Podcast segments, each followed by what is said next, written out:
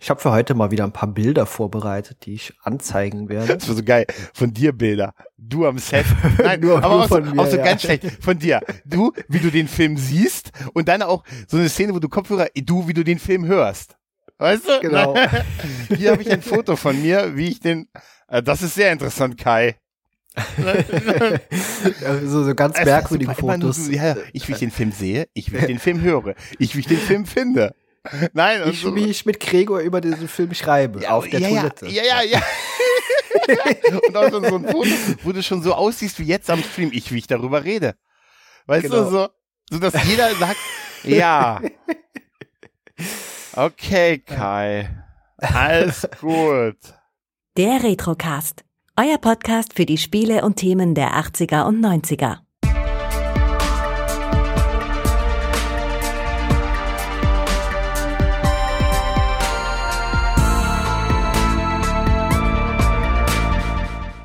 Einen wunderschönen guten Abend in die Runde. Falls äh, außer Totte und Gregor noch jemand anderes da äh, ist. Hallo Gregor. Hallo Kai.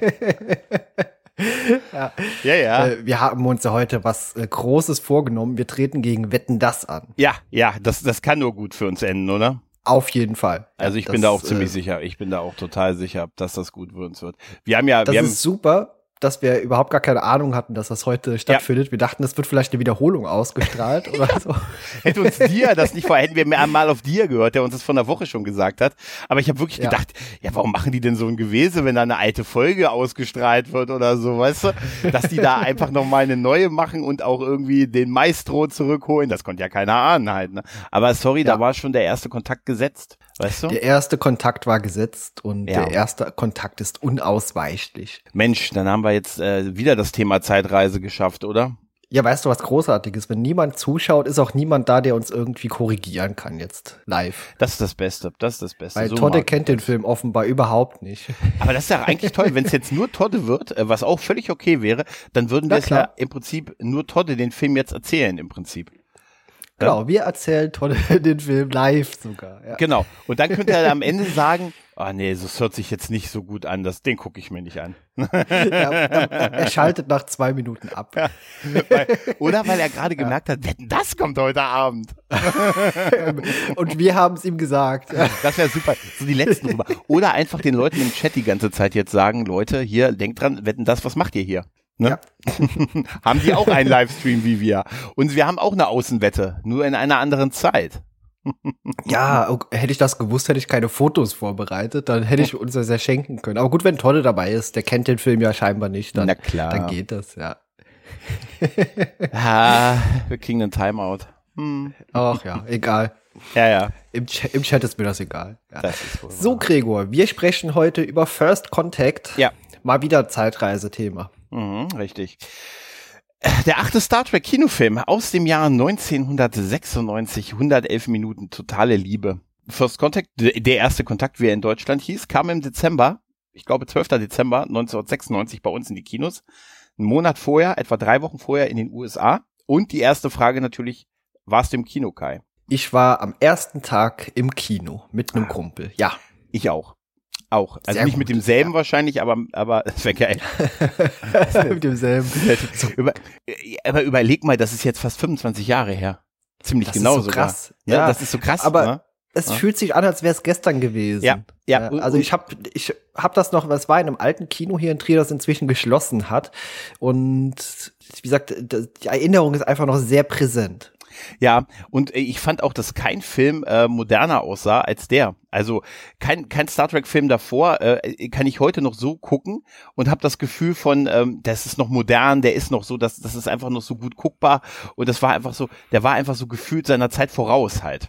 Ja, auch technisch. Ja. ja also ja. CGI-mäßig, optisch. Wie gesagt, die Optik wurde komplett im Vergleich zu vorherigen Filmen über den Haufen geworfen. Man hat ja. sich für eine komplett neue Optik und auch ein Schiffsdesign entschieden, auch mit der Einführung der Enterprise E. Sehen auch alle Schiffe anders aus.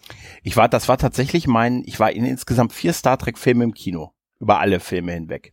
Ne? Und das mhm. war mein, der zweite halt, das war genau TNG, also Generations war mein erster Kinofilm von Star Trek, den habe ich zweimal gesehen im Kino. Dann kam der, den habe ich nur einmal im Kino gesehen.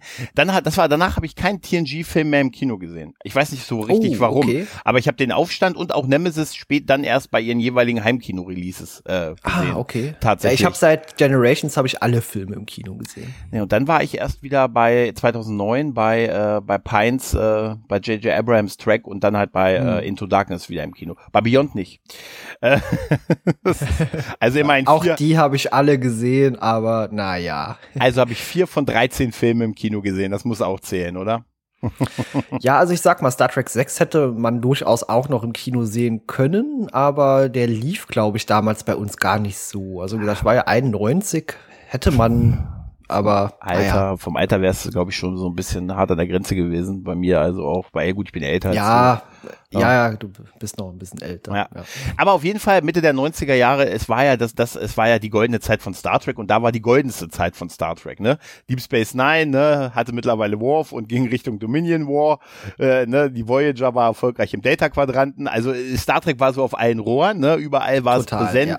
Freitagabendprogramm im Doppelpack mit Jack konntest du Voyager gucken, am Nachmittag konntest du Deep Space Nine gucken und dann kam halt der nächste Star Trek Kinofilm und die Vorzeichen waren ja wirklich, ich kann mich noch an die ersten Trailer erinnern. Ich habe dir vorhin ja auch noch einen geschickt. Äh, so war so, glaube ich, der erste Teaser, wo noch so Szenen aus der Fernsehserie aus von aus Wolf 359 vom DS9-Pilotfilm und so drin waren. Genau. Ne? Und ja und das war so geil, weil, weil es aussah wie die, die Kamera fährt so eine Außenhaut eines Borgkubus hoch und eigentlich ist es das, das Star Trek Emblem, was dann so auf Seite gedreht wurde. Richtig, genau. Und das war faszinierend und toll und man hatte total Bock drauf und äh, ich weiß noch damals, dass äh, ich diese Kombination mit ah die Borg Kino yeah, das war einfach, das hat einfach total zusammengepasst. Man war heiß aufs neue Schiff, man wollte wissen halt, wie es weitergeht mit der Crew und äh, ey, Zeitreise und seien wir mal ehrlich, hat man schon, hat man schon gefeiert halt, ne? Das, das, ja, auf jeden Fall.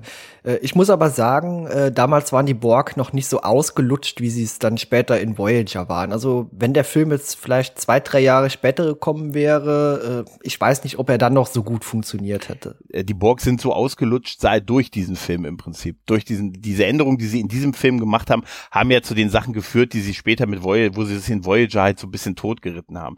Ich sag nur ja. Einführung Borg Queen halt. Ja, ne? über die werden wir nachher noch ja, sprechen. Genau, genau. Aber ich glaube, du bist meiner Meinung, wir sind jetzt so eine Woche nach Halloween, dass das hier quasi der Star Trek Horrorfilm ist. Ja, ja. Für viele auch der beste. Also, das ist so meine Erfahrung. Ähm, die meisten sagen schon, äh, oder äh, was heißt die meisten? Also, in meiner Bubble sagen mir immer viele, wenn sie, wenn du fragst, was ist dein Lieblings-Star Trek-Film, dann sagen sie, der mit den Borg. ja, genau, ohne den Titel zu wissen. Richtig, ja. genau, genau, genau. Der andere, oder auch schön ist der andere Rachefilm.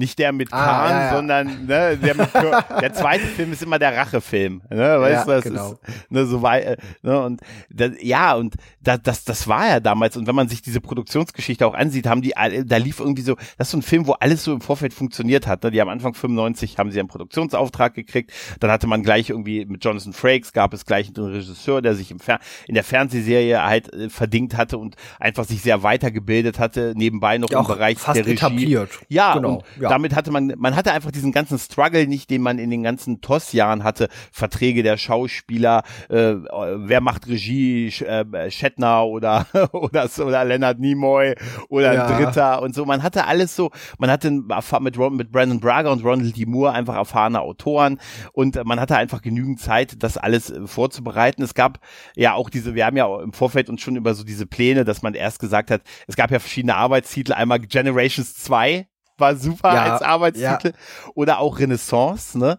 Und diese Story war schon weird, oder? Mit, was sie mit Renaissance machen wollten, oder? Ja, ich finde das klasse. Also man hatte von Anfang an wollte man einen Zeitreisefilm machen mhm. und von Anfang an war klar, die Borg sollten darin vorkommen. Mhm. Ähm, aber was man dann so in den ersten Drehbuchentwürfen daraus gemacht hat, oder die Ideen zumindest, die entwickelt wurden, äh, die waren ja sehr, sehr abgedreht. Also äh, es war teilweise geplant eben im 15. Jahrhundert äh, mit Leonardo da Vinci äh, auf so eine Art Undercover-Mission zu sein. Und wie gesagt, das ist schon ganz merkwürdig. Das, das wäre, glaube ich, noch mehr Horrorfilm geworden. Es wäre was vielleicht für die Serie geworden, weißt du, Data und Leonardo da ja, Vinci und Leonardo da Vinci haben sie ja in, in, in Voyager auch gemacht. Er hat doch auf dem Holodeck mit Janeway am Anfang öfters mal rumgehangen und so, weißt du? Also, ne, war es nicht auch John Reese Davis? der Leonardo da Vinci bei Voyager gespielt hat. Ich meine ja, ich meine, das kann sein. Ich meine, ja, ja, weißt du, das wäre im Rahmen der Serie irgendwie okay gewesen, aber im für einen Film aber ansonsten waren so diese Vorgaben, die hatten ja so im Prinzip drei. Ne? Die eine waren, wie du schon gesagt hast, Zeitreise muss rein, äh, Wale müssen, nein, Wale nicht, äh, Borg und äh, das war der der ja. dritte. Die dritte Sache war, dass es äh, eine Borg Queen geben musste. Ne? Also dass man ja, das, genau. dass man im Prinzip das Kollektiv ein bisschen, dass das äh, im Prinzip, ich habe mir aufgeschrieben, äh, äh, Borg Queen Kills Kollektiv, weil eigentlich ist dieser ganze Ding, die eigentlich hat man damit dieses gesamte gesamte Borg Ding auf auf rechts gedreht halt. Ne? Vorher war es ein Kollektiv, das als Einheit fungierte und tausend Stimmen, die zu einer Stimme sprechen. Und jetzt hast du quasi, jetzt sind die eigentlich alles nur die Sklaven einer Queen halt. Ne? Äh, ja, ist richtig. Also, also es war ja vorher wurden die Borg ja eher so als Raumzombies wahrgenommen. Also mhm. führerlos. Sind sie jetzt mehr als Streifen Zombies, umher. Ja. Ja, ich weiß nicht, ob es Zombies sind, aber dazu später mehr. Also ich mhm. habe da so ein paar äh, Gemeinsamkeiten rausgefunden oder zumindest in meiner Wahrnehmung äh, habe ich da gewisse Sachen rein interpretiert. Mal mhm. sehen, äh, inwieweit du später dazu äh, was sagen möchtest. Ey, überhaupt nichts, kein, kein Wort. Kein, kein, kein Wort. Kein Wort. Nein, aber ähm, die Entscheidung, eine Queen zu machen, damit man ein Gesicht hat, damit man Antagonisten hat und damit man einen Gegenpart hat zu den Hauptdarstellern, ist eine filmische Entscheidung und ich kann sie verstehen, dass sie sie gemacht haben.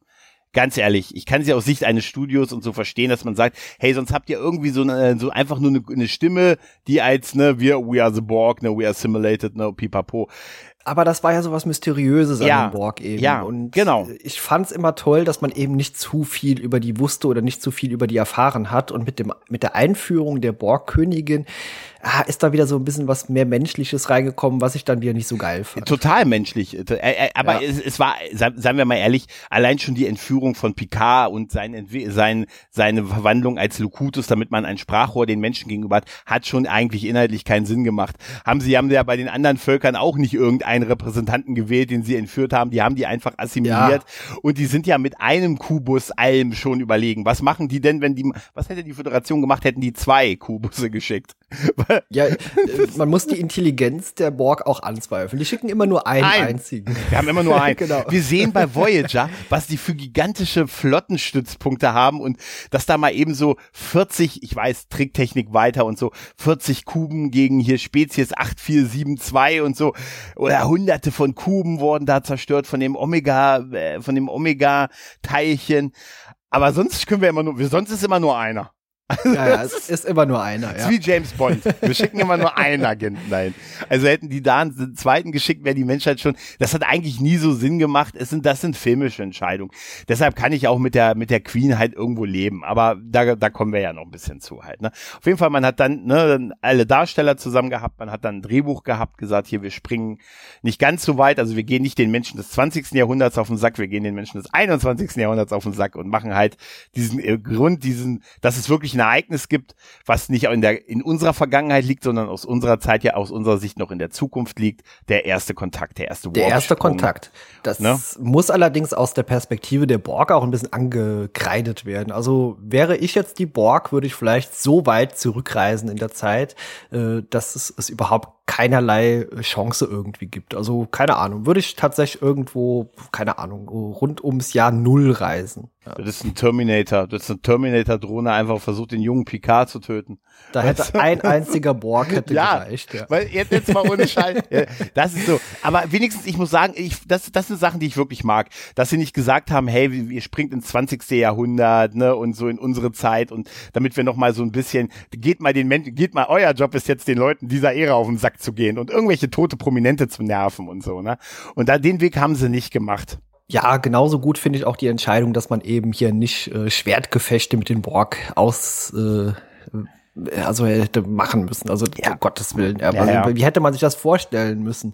Äh, Picard auf einem Pferd mit so einer Lanze gegen die Borg Queen oder wie, wie hätte das ausgesehen? Also. Ich weiß nur nicht. Nein, das waren, das waren alle Entscheidungen waren da wirklich gut alle waren wirklich gut. Das, das ist so, wie es geworden ist, ist es auch genau richtig. Und wenn man sich ansieht, was es, was mal geplant war und wie der Weg dahin war, dann, dann sind da einfach super viele gute Entscheidungen getroffen worden halt. Und auch ähm, in der Auswahl der Darsteller. Ja, in der Auswahl der Darsteller. Es gab ein, eine Wunschbesetzung, die ja nicht zustande kam, nämlich Tom Hanks Ne, der, als Zephyrin Cochrane. Als Zephyrin ja, das wäre super, ja. Ja, der ein großer Sci-Fi-Fan ist und ein großer ja. Star Trek-Fan ist, aber Star Trek hat ja auch in der Vergangenheit immer Probleme gehabt, wenn sie versucht haben, Prominente zu besetzen. Ne?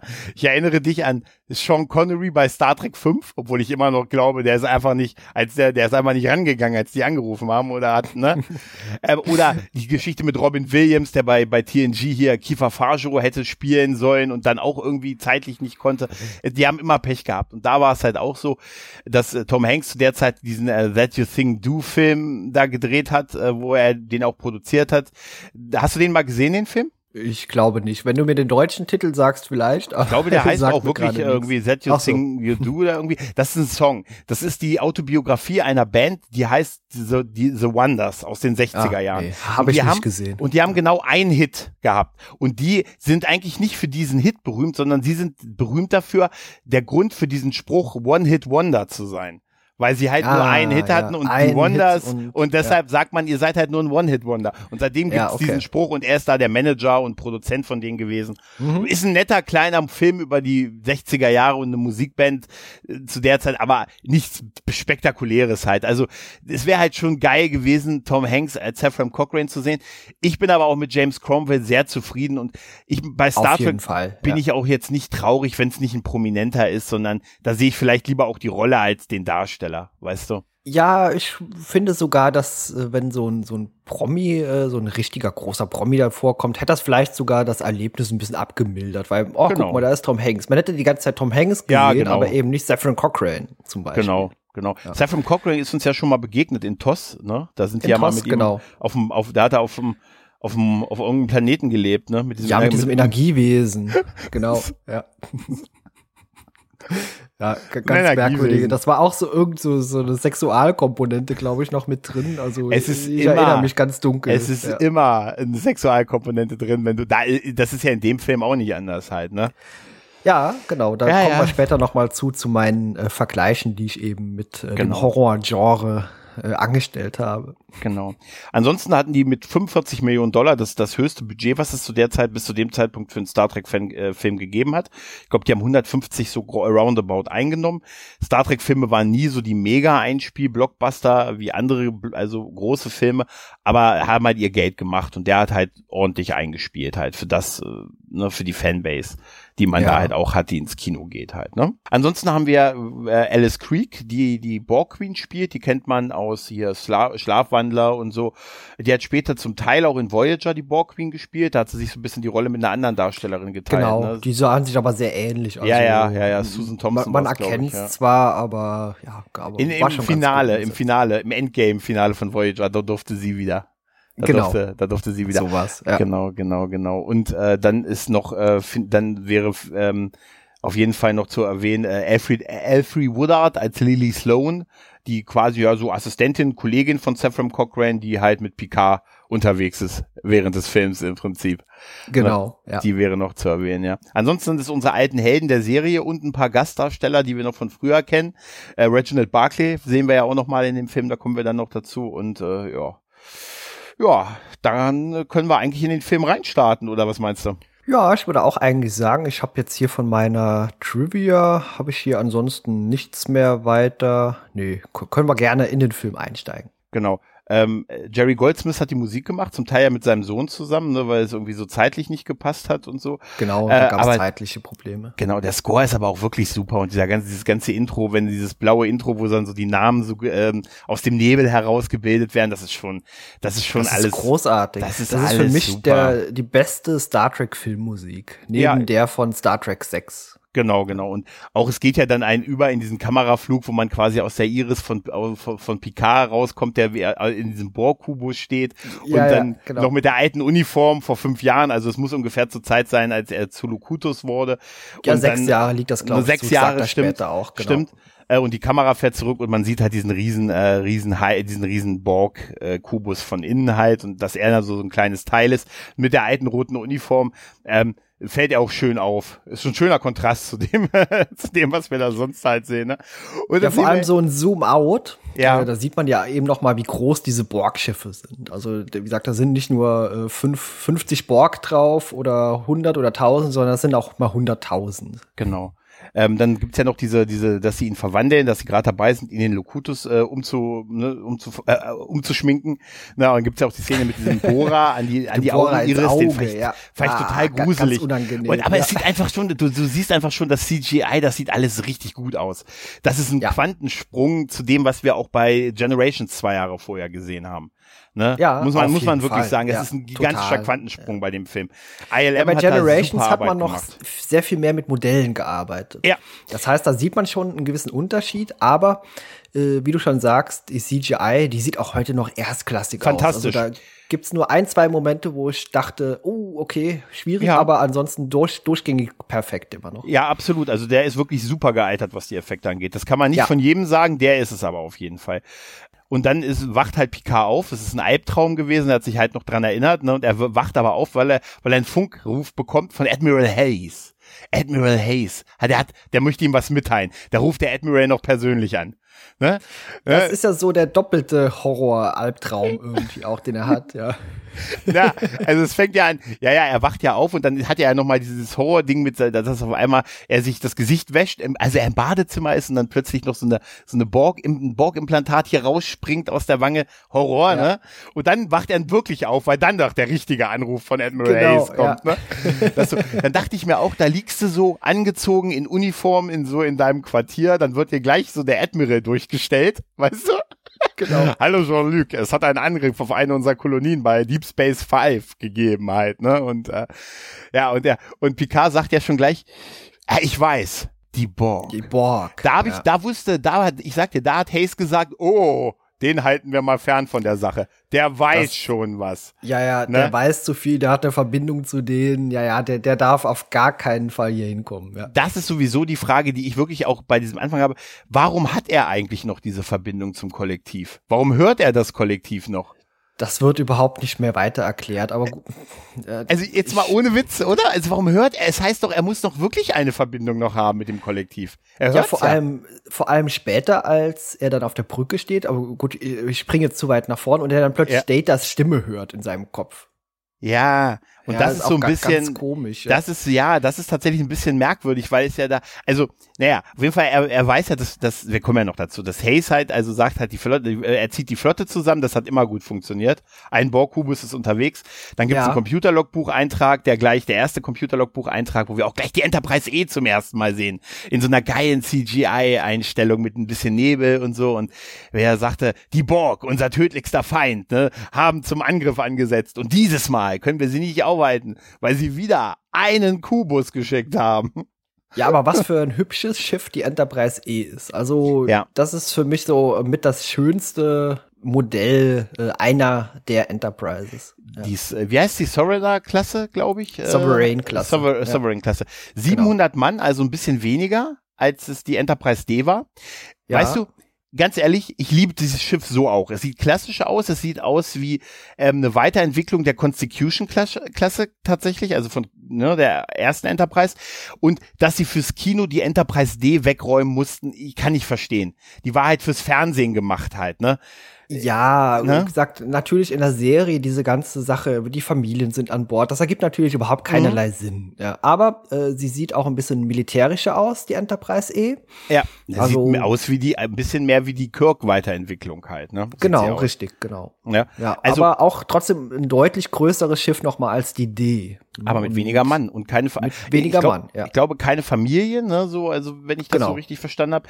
Aber ähm, also die die Enterprise D habe ich geliebt. Das ist total mein Schiff oder das ist, wenn ich die sehe, bin ich so. Ja. Weißt du, jetzt ist bei Picard in der ersten Szene die Enterprise D, das ist so, da springt mein Herz raus, das, das ist so, weißt du, das ist so die große Liebe, die, dieses Schiff. Aber ich kann es wirklich verstehen, dass man für die Kinofilme ein neues Modell brauchte, dass man was Neues machen musste.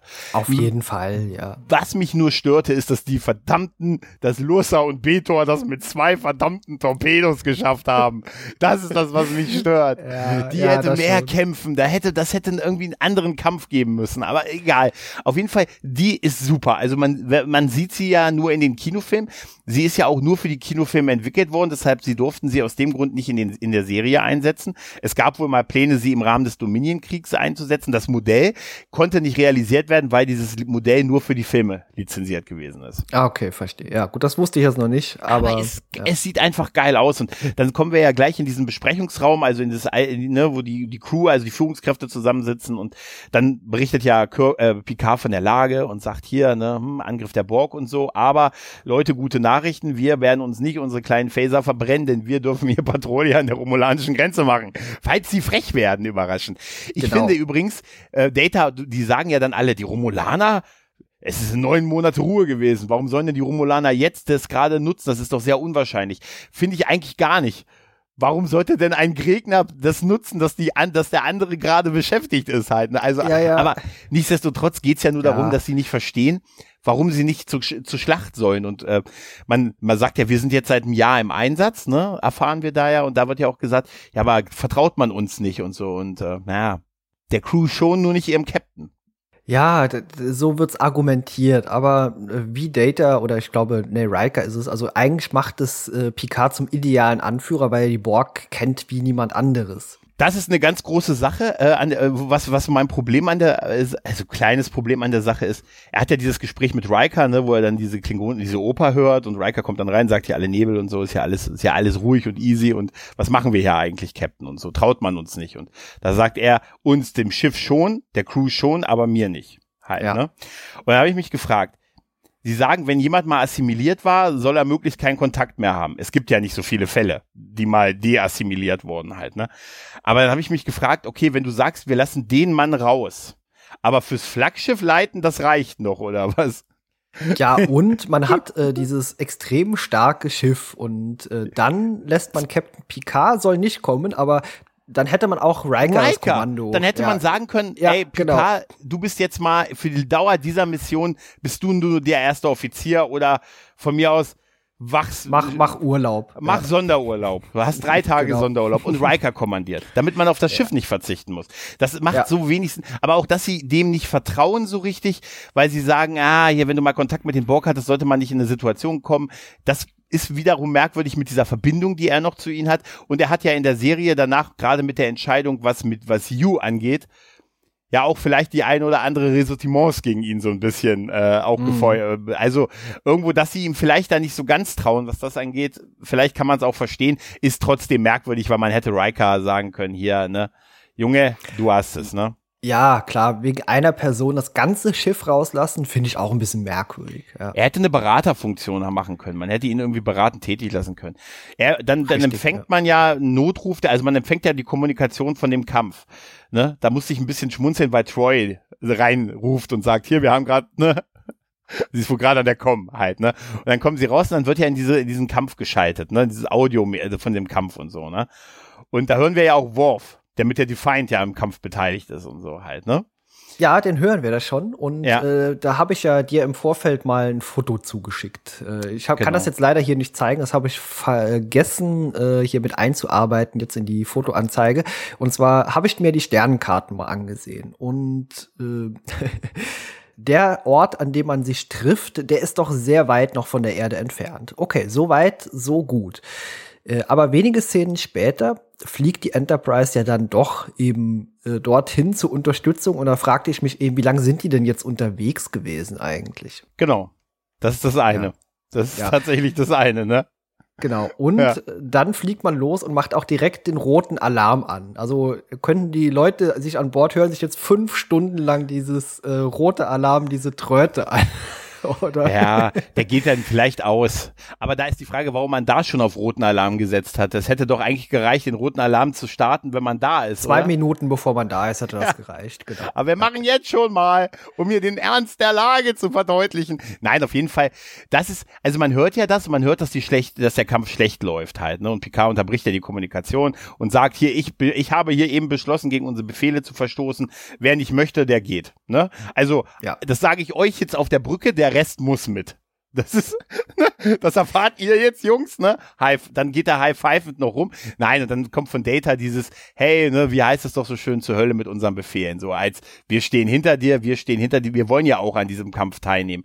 Und man beschließt dann auf roten Alarm und volle Warp-Geschwindigkeit zu gehen. Ja, ist dir eigentlich aufgefallen, wer da noch an, äh, auf der Brücke sitzt? Hawk sitzt da, dann auch, sitzt schon ja. auf der Brücke. Genau, das ist der Neil McDonough, oder so mhm. wird er, glaube ich, ausgesprochen. Das ist ja auch eigentlich ein Darsteller, den man später äh, in durchaus vielen Nebenrollen auch äh, immer mal gesehen hat. Mhm. Genau, also den sieht man dort auch. Von dem Mann habe ich damals, von dem Mann habe ich damals ein Interview in der Starlog, als es sie noch gab, gelesen, als der Film rauskam und der sagte immer nur, er hatte gehofft, dass seine Rolle dann größer wird und er, weil sie fängt, er fängt an mit relativ viel zu tun, ne? Und dann ja. dachte er, er wird übernommen und wird so Teil der Crew und dann ist er, nein, einfach nicht, ne, aber ist schön, dass sie jetzt wieder mal einen am Steuer haben, ne? Der ja, ein bisschen was äh, zu tun hat, ne? Ja, ja, gut, er hat eine ganz merkwürdige Synchro-Stimme, finde ich nur. Ja. Äh, also die klingt so ein bisschen quäkig, so als ja. hätte jemand Schnupfen, die Nasennebenhöhlen verstopft und dann noch, äh, als hätte Santiago Ziesmer ihn gesprochen. Ja. Synchro, ist, äh, Synchro ist sowieso ein guter Punkt. Wir haben ja davor bei dieser Vorstellung am Anfang von Lukutus, sagt er ja auch, ich bin Lukutus von Borg und so. Ne? Dieses von ist ja ein Fehler wegen off ja. und so. Ne? Von würde ja Borg, bedeuten von, ist, oh, der Captain ist ein von, ein von Borg und so. Ne? Er geadelt worden mit dem Schwert. Ja, Locutus a Borg, also ein Borg und nicht genau. von und das, das sind so Übersetzungsfehler, die die tatsächlich schöne Tasse, die sie tatsächlich, äh, die sich so komplett durchziehen in dieser Sache, weil in dieser Szene, wir sind ja dann auf der vertrauten Defiant, wo komisch, wo leider nicht Dex vorne am Steuer sitzt, sondern irgend so random Guy, äh, ne? Irgendein random, Guy, random ja. Guy und die, die, das Schiff ist schon total zerstört und wir sehen so Angriffe der und die Flotte und das Angriff, das Schiff, das Führungsflottenschiff ist zerstört und äh, dann sagt hier Worf ja, ah, ist offensichtlich heute ein besonders guter Tag zu sterben und, und sagt, der schlimmste Synchrofehler. Ja, ja, er sagt äh, RAM-Geschwindigkeit. Auf Englisch sagt er das, ja. Ja, und, und auf Deutsch sagt er Raum, Raumgeschwindigkeit, ne? Genau, gibt keinerlei ja. Sinn, ja. ja. Und dann, es ist ein, es kommt ein weiteres Schiff raus es ist die Enterprise. Und dann siehst du halt zwei Photon-Torpedos, die den Traktorstrahl zerstören, der die Defiant festhält und äh, das ist super. Und dann die Auch diese Perspektive magisch, wie die Enterprise ja. eh an der Defiant vorbeifliegt, dann sieht man mal, was das für ein monströses Schiff überhaupt ist im Vergleich zur Defiant. Ja. Auch, dass sie sie runter, äh, dass sie sie befreit hat, auch diesen Moment, wo Worf dann aufsteht und so und so gesagt, es ist die Enterprise und so, ne? Und dann ja. wird ja auch gleich hier, evakuieren sie mal die Leute von der Defiant, damit man Worf halt rüberholt. Es sollte im Drehbuch Drehbuch eine Szene drinstehen, wo man sieht, wie Cisco Worf beauftragt, die Defiant zu kommandieren für den Erfolg. Hat man nicht realisiert, wäre auch zu dem Zeitpunkt in dem Film ehrlich gesagt nicht nötig gewesen, dass man das Absolut zeigt. unrelevant also, und ja, es soll, ursprünglich sollte die Defiant auch zerstört werden. Da hat man sich eben auch, weil sie an Bord der Deep Space Nine noch gebraucht wird, dagegen entschieden und ja. man sagt dann später ja auch, sie driftet, aber Bergung ist möglich. Und äh, Riker sagt noch zu äh, Worf, äh, tapferes kleines Schiff, was äh, er ja quittiert mit klein. Ne? Und das ist dasselbe, was Thomas Riker in der Defiant-Folge sagt Richtig, über die genau. Defiant. Ne? Also er als sein eigener Zwilling mit, oh, Defiant, tapferes kleines Schiff. Ähm, interessant ist übrigens an der Stelle, Worf ist anscheinend wirklich der Captain der, der, der Defiant der Defiant, ne? Oder ja, zumindest gut, der, der Kommandant. Ist. Ne? Ja, er kommandiert Weil, es. Ja. Also die Defiant ist ja zu DS9 kommandiert worden, um die Station zu schützen wegen der Dominion-Bedrohung. Das heißt, formal ist der Captain der Befehls, also Cisco der Befehlshaber. Er hat ja auch immer das Kommando, wenn er an Bord ist. Ist ja immer Cisco dann in der. In, in, wenn er aber nicht da ist, hat es häufig Worf und nicht und manchmal hat es auch äh, Kira Nerys, aber nicht immer. Meistens ist es Worf. Nerys sitzt auch manchmal an den Stationen und Worf. Äh, das könnte ich mir noch so erklären. Kira Nerys ist ja sein erster Offizier, aber formal ist sie, sie ist kein Sternflottenoffizier. Genau, das ist es ja. An, ja. an Bord der Defiant ist man natürlich Sternflotte und nicht wie ja. an Bord der Raumstation äh, äh, quasi so. Ja, aber die, die wechseln in der Serie mal. In der ja, Serie stimmt, wird sitzt mal Kira auch auf dem Kommandoschiff und Worf sitzt an der Waffe schon, und auch mal umgekehrt. Aber ich hatte es auch eher so empfunden, dass dann äh, Worf der Commander in Vertretung der der Defiant ist halt. Ne? Auf jeden Fall wird der rüber äh, wird der rübergebracht und man macht noch diesen Witz mit äh, hier. Ähm, Sie wissen doch noch, wie man Photonentorpedos abschießt. Ja. so geil dieser Blick von Worf ist so super. ne, und, ja. so. und naja, auf jeden Fall ist das, äh, das Führungsschiff ja zerstört und dann, äh, dann wird dann die Flotte koordiniert, die Restflotte und Picard hört ja wieder das Kollektiv und sagt hier, wir alle zielen jetzt auf diese Koordinaten. Ne? Dann sagt der Data noch, ah, das ist kein vitales System kein vitales System, sagt er, ja, doch, ähm, vertrauen Sie mir mal. Und dann schießt halt die ganze Flotte auf dieses äh, System, also auf diese Stelle, was dann halt auch wirklich den Borg-Kubus in einer tollen Explosion mit diesem grünen Gas und so in die Explosion, also in die Zerstörung bringt. Und das sieht toll aus. Ja, also sieht auch cool aus, wie an der Seite eben von diesem Borg-Kubus dann quasi die Tür aufgeht und dann so, so dieses kleine runde äh, Sphärending rauskommt. Ja, die Sphäre, die gleich so ein Wirbel erzeugt und auf die Erde zufliegt. Und äh, man, da ist auch, das, das checken die bei der Enterprise ja auch gleich, ne, dass das so ein so ein Zeitwirbel ist, ne? Wie gesagt, Mensch, sofort hinterher, das ist auch geil. Sonst müssen wir wieder auf die so zur Sonne. Jetzt müssen wir wieder einmal um die Sonne rum. Nee, nee, hinterher. Ja, das äh, auch wegen diesem, man ist ja in diesem Zeitstrudel, beziehungsweise in dieser Ereignissphäre von diesem Zeitstrudel dann auch erstmal vor der Zeitlinie geschützt offenbar. Denn man sieht ja im Hintergrund eben auch die Erde, mhm. äh, die sich aber schon quasi durch die Borg in der Vergangenheit verändert komplett verändert hat. Genau, die Atmosphärenzusammensetzung. Genau, Metall, alles, ja. dass die Oberfläche der Erde so metallisch ist und dann sagen sie irgendwie neun Milliarden Lebewesen, alles Borg. Also durch genau. diesen Strudel ist sie genau, ist sie, ist sie geschützt vor den Veränderungen der Zeitlinie und deshalb muss sie eigentlich auch hinterherfliegen. Alles andere genau. wäre bescheuert gewesen an der Stelle halt, ne?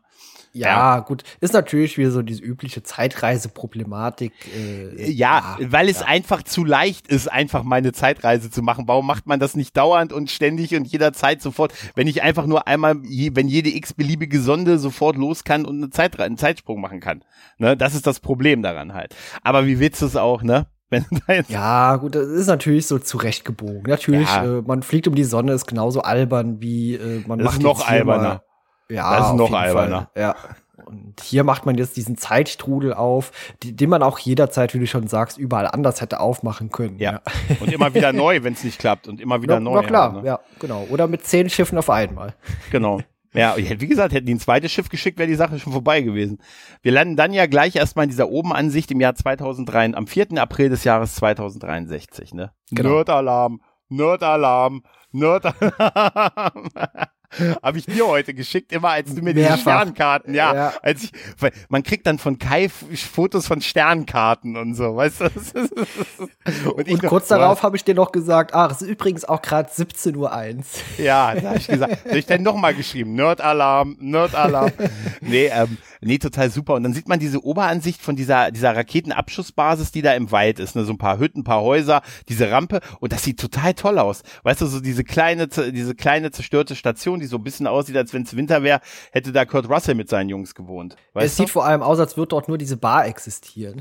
Ja, Bar und eine Rampe. Aber ganz genau. ehrlich, was brauchst du mehr? Was brauchst ja, du mehr? mehr? Mehr braucht man nicht, genau. Ne? Und da lernen wir ja Sam Cochran und Lilly kennen, die aus dieser Bar, sie holt ihn ja aus der Bar raus und sagt, hier morgen früh um elf müssen wir mit dem, müssen wir mit dem Schiff starten, mit der Phoenix und so, du musst jetzt, geh mal, du musst jetzt mal nach Hause, du bist schon voll. Ne? Und dann wird ja gesagt, ja, alles gut. Und dann erfahren wir ja irgendwie, Dritter Weltkrieg gab es und es gibt eine verfeindete Fraktion, irgendwie östliche Fraktion irgendwie.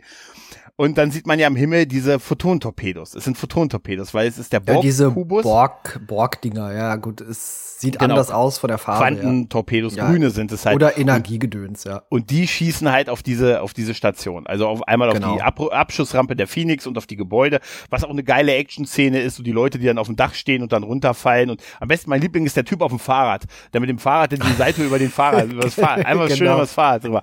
Äh, wie oft sehen wir Leute auf Fahrrädern, ne? Und ich finde es auch da schön, weil Saffron Cochran so schön ähm, qualifiziert, äh, weil die beiden sehr schön charakterisiert werden, dafür, dass es ihre einzige gemeines, äh, gemeinsame Szene ist. Ne? Sie holt ihn raus, sagt dann so, hier, ey, wir müssen zu Rampe, wir müssen zu Phoenix und rennt auch dahin und er wird hingeworfen, ist noch so ein bisschen angetrunken, sagt er, und Explosion und dann sagt, ach. Ja, zur Hölle mit der Phoenix. Bleib ja. hier gleich zur Hölle ja. mit der Phoenix.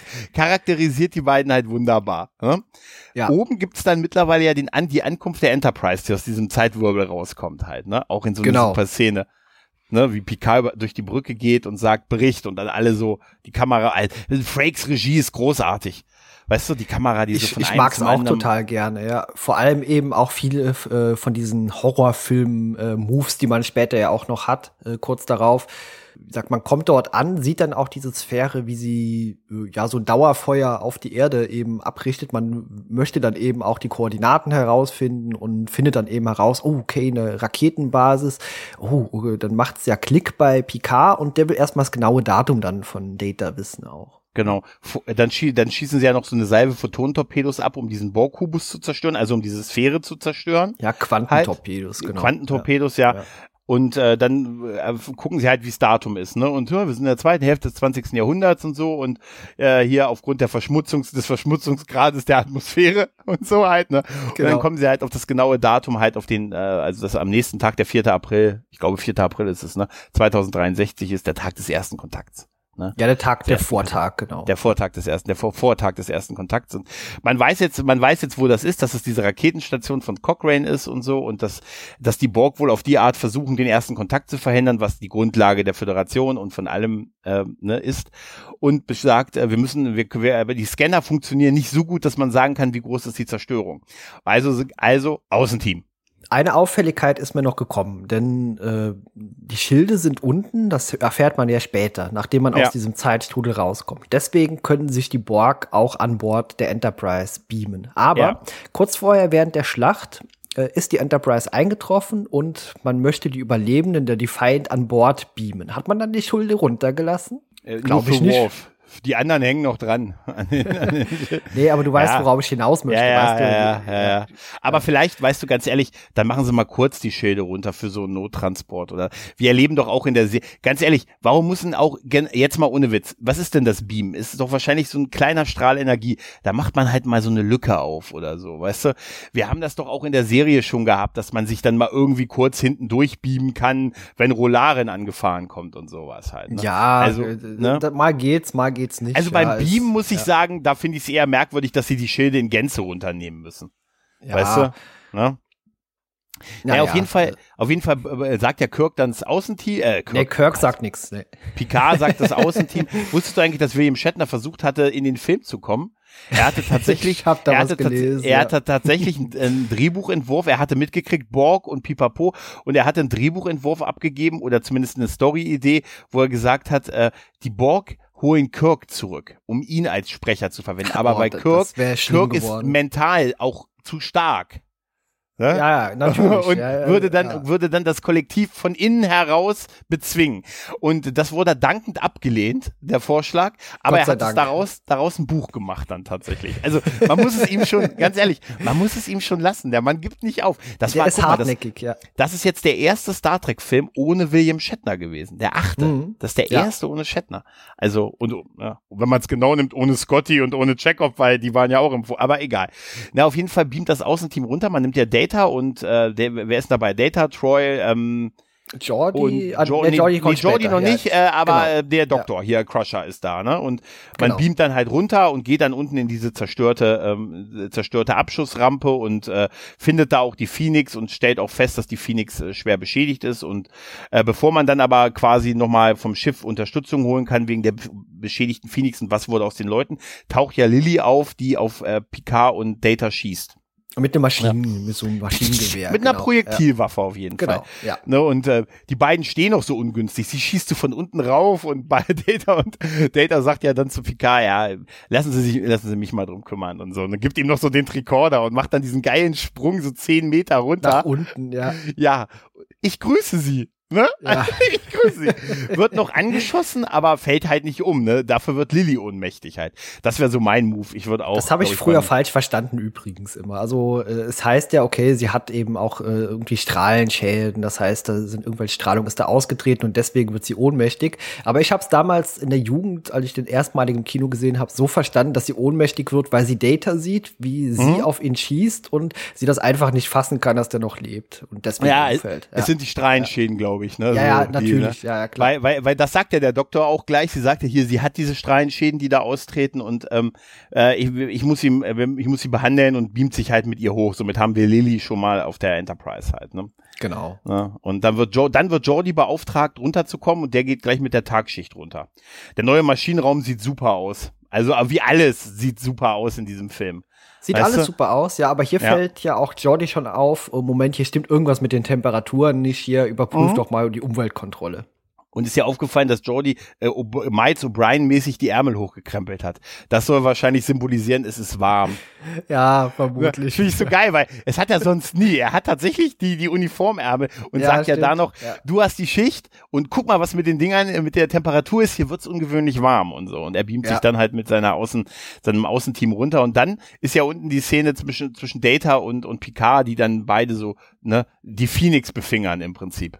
Ja, ja genau. Also, ne? ja, also ein Picard macht ja so, das, ja, das ist so, das fühlt sich so wundervoll an und ein Stück Geschichte. Data kann das natürlich überhaupt nicht nachvollziehen und ja. er findet nur irgendwelche Unregelmäßigkeiten beim Abtasten in, in der, er, äh, im Metall.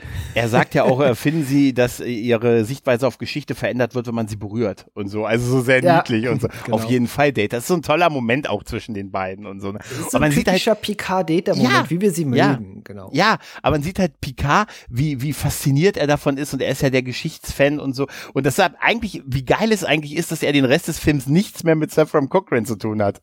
Ja. Und das, das ist ein Punkt, da komme ich später noch zu. Das passt total gut halt. Ne? Mhm. Ne, das ist, das ist, das ja, man hatte es ja super. auch mal in einem anderen Drehbuchentwurf andersherum vor, dass Riker und Troy an Bord bleiben und die Rolle von Cochrane deutlich kleiner wird. Der ja, dass, dann, der, ja, dass genau. Cochrane auf der Sta äh, auch Strahlenschäden hat, dass er auf der ja. Krankenstation liegt und am Ende nur für den Flug wach wird. Wäre total scheiße gewesen. Ja, total. Deswegen ja? fand ich es so rum wirklich besser, dass Riker sich äh, weniger Action in diesem Film hat, sondern der sich eben, gut, muss ja auch Regie führen, deswegen der. Aber ich sag, da komme ich noch zu, Riker ist perfekt für das, was er macht. Der total, ist total ja. perfekt. Ja, gut, Währenddessen, kleine Ausnahmen. Ja, aber das der besser. Währenddessen im Maschinenraum, ne? Die nette Dame, die den anderen Typen sucht. Die ist so super. Hallo? Hallo? Ja, Dieses, der eine klettert in diese Jeffreys-Röhre rein und ist, ist Paul weg. ist weg. Genau. Paul ja, ist weg. Ja. Genau. Dann klettert sie rein und dann sind ja genau, sie ist, kommt in der Mitte hoch und dann sind ja genauso drei, drei Luken, ne? Genau. Sie guckt in die linke, guckt in die rechte und dreht sich dann um und dann fährt die Kamera auf sie zu und sie schreit. Genau. Ne? Sie und das ist so, das ist so super, weil es übergeht in den in Picard, der wieder hier sein Mindmeld mit dem Bohr-Kollektiv hat, ne? Ja. Ne? Er hatte sein Mindmeld, der unten steht und äh, Troy sagt, was ist mit Ihnen? Alles okay? Und er das, diese, ich liebe diesen Moment. Klickt so auf den Kommunikator unter dem, dem Mantel, den er anhat und geht, die gehen durch diesen Gang, äh, Troy, Riker, Data folgen ihm, die gehen durch diesen Gang und so, da wird dann so Dampf, ne, wird denen so entgegen und hier, äh, wie sieht's oben aus? Ja, alles okay, wir haben aber gerade die Verbindung zu dem und dem Deck, äh, dem und dem Deck verloren und wir haben so ein paar Probleme mit den Umweltkontrollen. Ja, was heißt das und so? Ja, wir haben so und so hohe Luftfeuchtigkeit und so und so hohe Temperaturen, total viel, 39 Grad, Alter.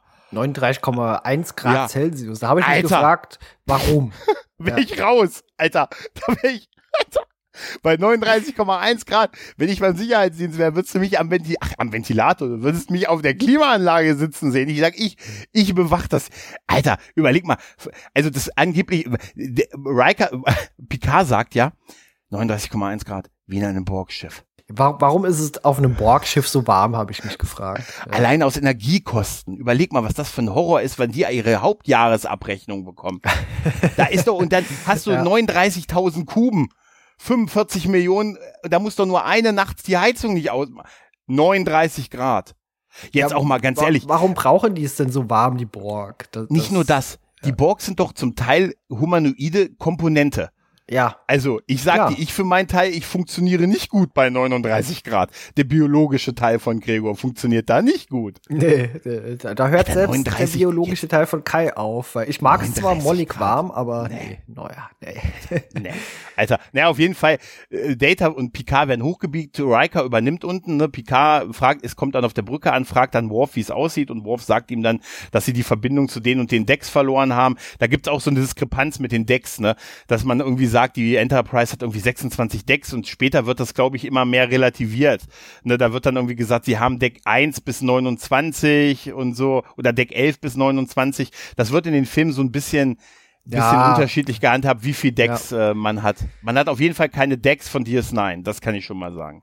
Nee, das, das sind andere Decks. Ja, ja, das, sind, das, sind, andere Decks, ja. Genau. Und, und Picard sagt ja da, nee, nee, keine Leute hinschicken, versiegeln sie die Bereiche, versiegeln sie die, ne, wo wir die Kontakt zu verloren haben, versucht dann ja noch, äh, versucht ja noch Kontakt mit dem Außenteam aufzunehmen. Da war er gerade erst, habe ich gesagt, das wollte er in der Minute den jetzt noch sagen. Er war doch gerade unten, aber ne, das klappt schon nicht und dann wird ja im Hintergrund der Computer übernommen, so langsam halt, ne? Oder, genau, da wird ne? Data ja direkt angewiesen, der soll das ganze System verschlüsseln. Passwort. Ah, ah, Passwort, eine Zahl und einen großen Buchstaben. Nein.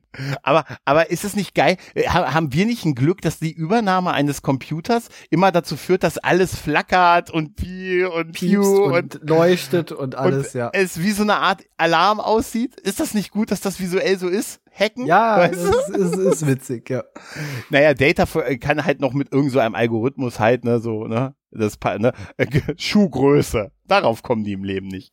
Ne, ähm, äh, ne ver, versichert, äh, ver, ähm, verschließt er den, ähm, den Hauptcomputer halt, ne, und, äh, äh, dann gibt's ja noch dieses theatralische, irgendwie, sie haben auf Deck 11 gestoppt und so, und dann sagt ja Picard noch, alles so geil, sie werden nicht auf Deck 11 bleiben. Und wer auch nicht auf Deck 11 bleibt, ist die Krankenstation, die sich offensichtlich auf Deck 11 befindet. Denn Frau Crusher hat ein Problem. Die wacht, er weckt erstmal Lilly auf und dann versucht sie mit ihren Leuten aus der Krankenstation rauszukommen durch so einen kleinen Nottunnel. Ja, bei die weit Borg, also das müssen wir vielleicht noch auch ein bisschen heraus, äh, die stehen schon an der Tür zum, zur Krankenstation und klopfen von außen Ja. so Dellen rein, genau. Ja, äh, so- die, die Krankenstation ist übrigens die nur leicht umgebaute Krankenstation der Voyager. Genau. Und da hatte man sich erinnert, wir haben ja die leicht umgebaute Krankenstation der Voyager, dann haben wir sicher auch dieses Notfallhologramm, was hier noch arbeitet. Und Ja. haben den Holodoc aktiviert. Schön, Robert Picardo.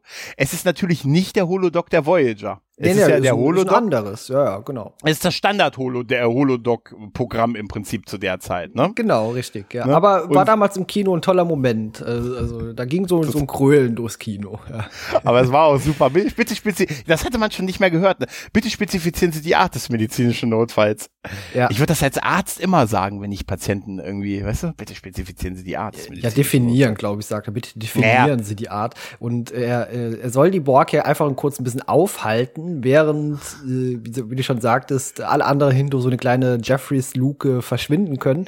Und äh, er kommt ja dann auch als Hologramm äh, mit dieser wunderbaren, äh, mit dem wunderbaren Satz, brauchen Sie irgendwie eine Salbe? Ich glaube, die äh, ihre Implantate können irgendwelche Hautreaktionen hervorrufen. Davor hat er noch so einen kleinen Pille-Moment, wo er, wo, äh, äh, also Bones-Moment, Ja, wo sie genau. sagt, wie sie sagt, verschaff uns mal ein paar Minuten. Hallo, ich bin Arzt und kein Tänzer. Ja, also- Tür- Türsteher, Türsteher. Oder Türsteher, Ja. oder Türstopper, sagt er sogar, glaube ich. sowas, ja, genau. Auch wieder so ein Synchro-Ding. Ja, auf jeden Fall sehen wir da halt nochmal den Holodoc, der halt ein paar Sekunden halt die Borg beschäftigt hat. Und äh, währenddessen versuchen die ja da rauszukommen durch die Jeffreys-Röhren. Und da trennt sich Lilly schon von dem Rest der Kranken, äh, äh, dem Rest der Crew von, von der, ähm, vom, Ja, von, von der, genau, ja, ja, genau. Genau, Äh, die, die, genau. Man lässt die Frau alleine, also da klettert niemand hinter ihr, die guckt einfach und dann guckt, äh, dreht sich auch keiner mehr um. Habe ich mich auch gefragt. Ich sag also, äh, Ja. Obacht und Patienten aufpassen ist nicht irgendwie halt, ja, ne? offenbar. Naja, auf jeden Fall ist man dann ja währenddessen in der Waffenkammer mit Worf, Data, Picard und diesem und dem äh, und den verschiedenen Sicherheitsteams und kommt halt jetzt zu diesem Plan, dass man jetzt die Phaser auf modulierende Frequenzen, das kennen wir aus der Serie ja schon, ne? Genau. Modulierende Frequenzen kommen durch die Borgschilde Aber und auch dass man so halt Phaser-Gewehre hat man. genau, die gab's aber auch schon in der Serie, oder? Diese also nicht die Form, aber die Serie, aber die Gewehre gab's meine ich schon. Ich glaube, die kennt Serie. man eher aus Voyager, aber ich bin mir jetzt nicht 100% sicher. Cisco hat auf jeden Fall schon mal eins. Ich Ja, meine, das es auf jeden Fall, ja, in der genau. Serie auch schon mal welche, bei TNG auch schon mal welche. Auf jeden Fall sagt man da, man will ja irgendwie zum Maschinenraum und wenn man dann in den irgendwie in die in den Plasmatank äh, irgendwie beim Warp-Antrieb schießt und das Plasma entkommt, also rauskommt, dann würden die die die biologischen Komponenten der Borg sich auflösen und sie sind zwar nicht hundertprozentig biologisch, sie sind ja Maschine und Biologie, Ja, aber, aber, das ohne eine ihre kann nicht ohne das genau, andere. funktioniert's nicht, genau. Genau. Hm? Genau, das ist es im Prinzip. Und das ist halt so ein bisschen der Plan. Und dann gibt's noch ein bisschen die Ansprache von, von ähm, Picard, der, äh, der sagt hier übrigens, wenn wir, sie werden auf assimilierte Crewmitglieder stoßen. Ähm, ich gebe Ihnen mal einen guten Rat. Machen Sie, machen Sie zu. Machen Sie einen Sack zu. Ne? Ja, Töten Sie sie, Sie tun Ihnen einen Gefallen. Ja. Sie tun Ihnen einen Gefallen. Hätten wir das damals bei Ihnen auch machen sollen? Nee. Nee, bei mir war das gut, dass ihr das. Und dann noch so High Five mit jedem. Ja, ja, High Five, genau. wer mich damals gerettet hat. Ne? Weil, da hab ich mir auch, mir Ja, auch nee. gesagt.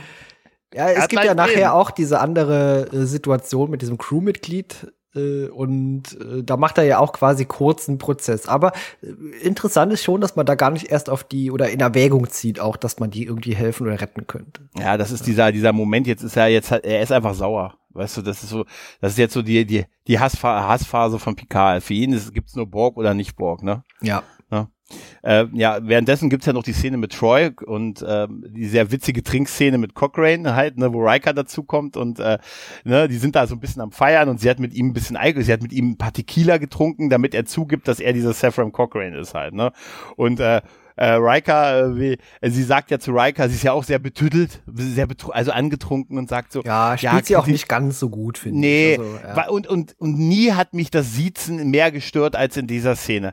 Ja. Weil es macht überhaupt kein, sie kritisieren meine Arbeit und so. Weißt du, jetzt mal ohne Witz, die sind seit 500 Milliarden Jahren im Sadis und so, weißt du, also ich weiß ja, mir ist ja diese Du- und Sie-Problematik bewusst in der, in, in Fernsehserien zu der Zeit auch, aber nie hat es mich mehr gestört als in diesem Moment, dieses, und sie kommen hierher und, und ja. weil Riker sie auch so offensiv sieht und das, das hat mich wirklich da ein bisschen gestört in der Szene.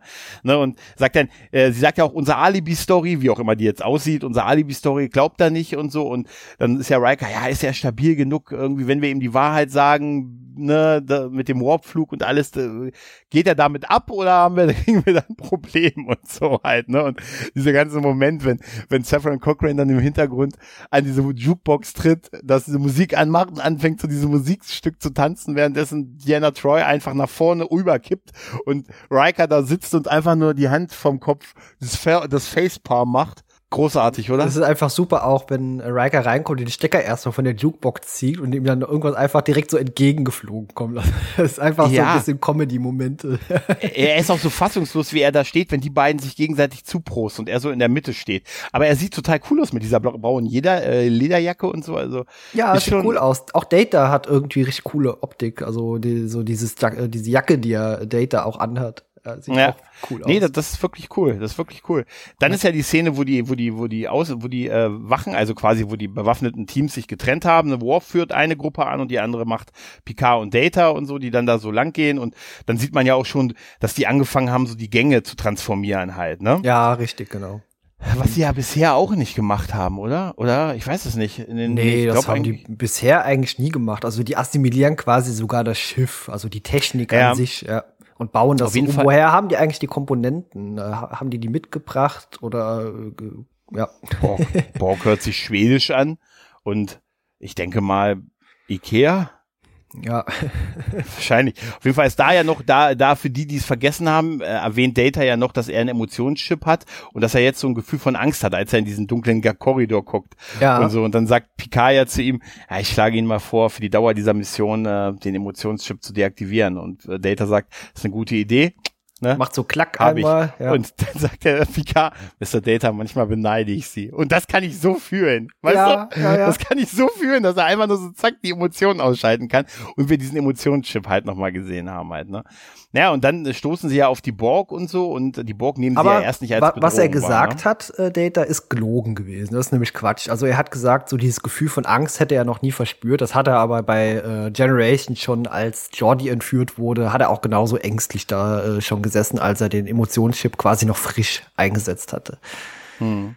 Von daher, ja, ja. Äh, das fand ich an der Stelle ein bisschen merkwürdig. Ja, ja er sagt das später der Borg Queen auch so ein Satz, der auch nicht stimmt, so ganz ja. ist es schon ein bisschen. Aber gut, äh, vielleicht bedeuten Emotionen auch, dass du ab und zu mal was erzählst, was dich nicht, äh, ne?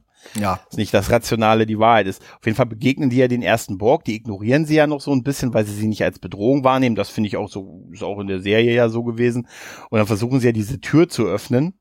Und, und die sehen schon sehr gruselig aus jetzt, die Borg. Ja, total. Also, ja. Total. Also das, das Borg-Make-up ist super. Man sieht, dass es verschiedene Aliens darunter sind, nicht nur Menschen und so. Es ist deutlich düsterer, nicht mehr einfach so weiß geschminkt und so. Es hat wirklich jetzt äh, so die Techno-Zombies halt und so, ne? Und ähm, bei dem Versuch, die eine Tür zu öffnen, ähm, äh, werden sie dann als Bedrohung wahrgenommen, was dann dazu führt, dass sie so die ersten. Ne, Hast du diesen ne? einen Borg gesehen, den man so zeigt? Dem hat man den Arm abgenommen und so ein ganz, ganz kleines Ärmchen vorne so dran gemacht mit so drei, ja. vier so kleinen. war so super. Aber ist auch ja. geil, wie die dann so runterspringen. Auf jeden Fall werden dann die, so die ersten Borg ja erschossen und so, dann werden immer mehr aktiv und kommen auf sie zu und dann so nach ein paar Schuss, dann haben sie ja diese Schutzschilde. Ne? Und äh, genau. äh, da sagt ja Worf, äh, sie haben sich angepasst. Gut, dass ich hier noch was zum Schlagen dabei habe. Ja, ja. Da habe ich mich, da fand ich super, er hat auch dieses Messer, dieses Butt, dieses kleine Butlet, was er so hinten drunter hat. Das ja, später vor allem, auch in seinem später. in dem Raumding. Ja, genau, genau. Ja. Die versuchen sich ja dann neu zu formieren, ne? Dann werden ja so die ersten äh, Crewmitglieder assimiliert. Das sieht auch krass aus, so mit diesen Ka mit den Kanülen und wenn du sofort siehst, wie die Haut sich verändert und so, ja, wie und so eine Zombie-Infektion, ne? Nee, das sieht aus wie ein Vampirbiss. Und Sieht da, aus wie ein Vampirbiss, da, da setze ich nämlich an der Stelle jetzt an und da habe ich noch deutlich mehr Gemeinsamkeiten zu Vampiren gefunden als zu Zombies. Aber da komme ich dann äh, nachher bei äh, Gelegenheit nochmal zu. Genau. Auf jeden Fall versucht man jetzt ja äh, wegzukommen und sich neu zu formieren und so. Dabei verliert man so einen ganzen Teil von den Leuten schon und Data. Data ist ja erst noch, der hält ja erst noch Picard, also Picard ja. den Rücken frei, indem er diesen einen Borg, der ihn greift, noch so durch einen halben Raum schleudert.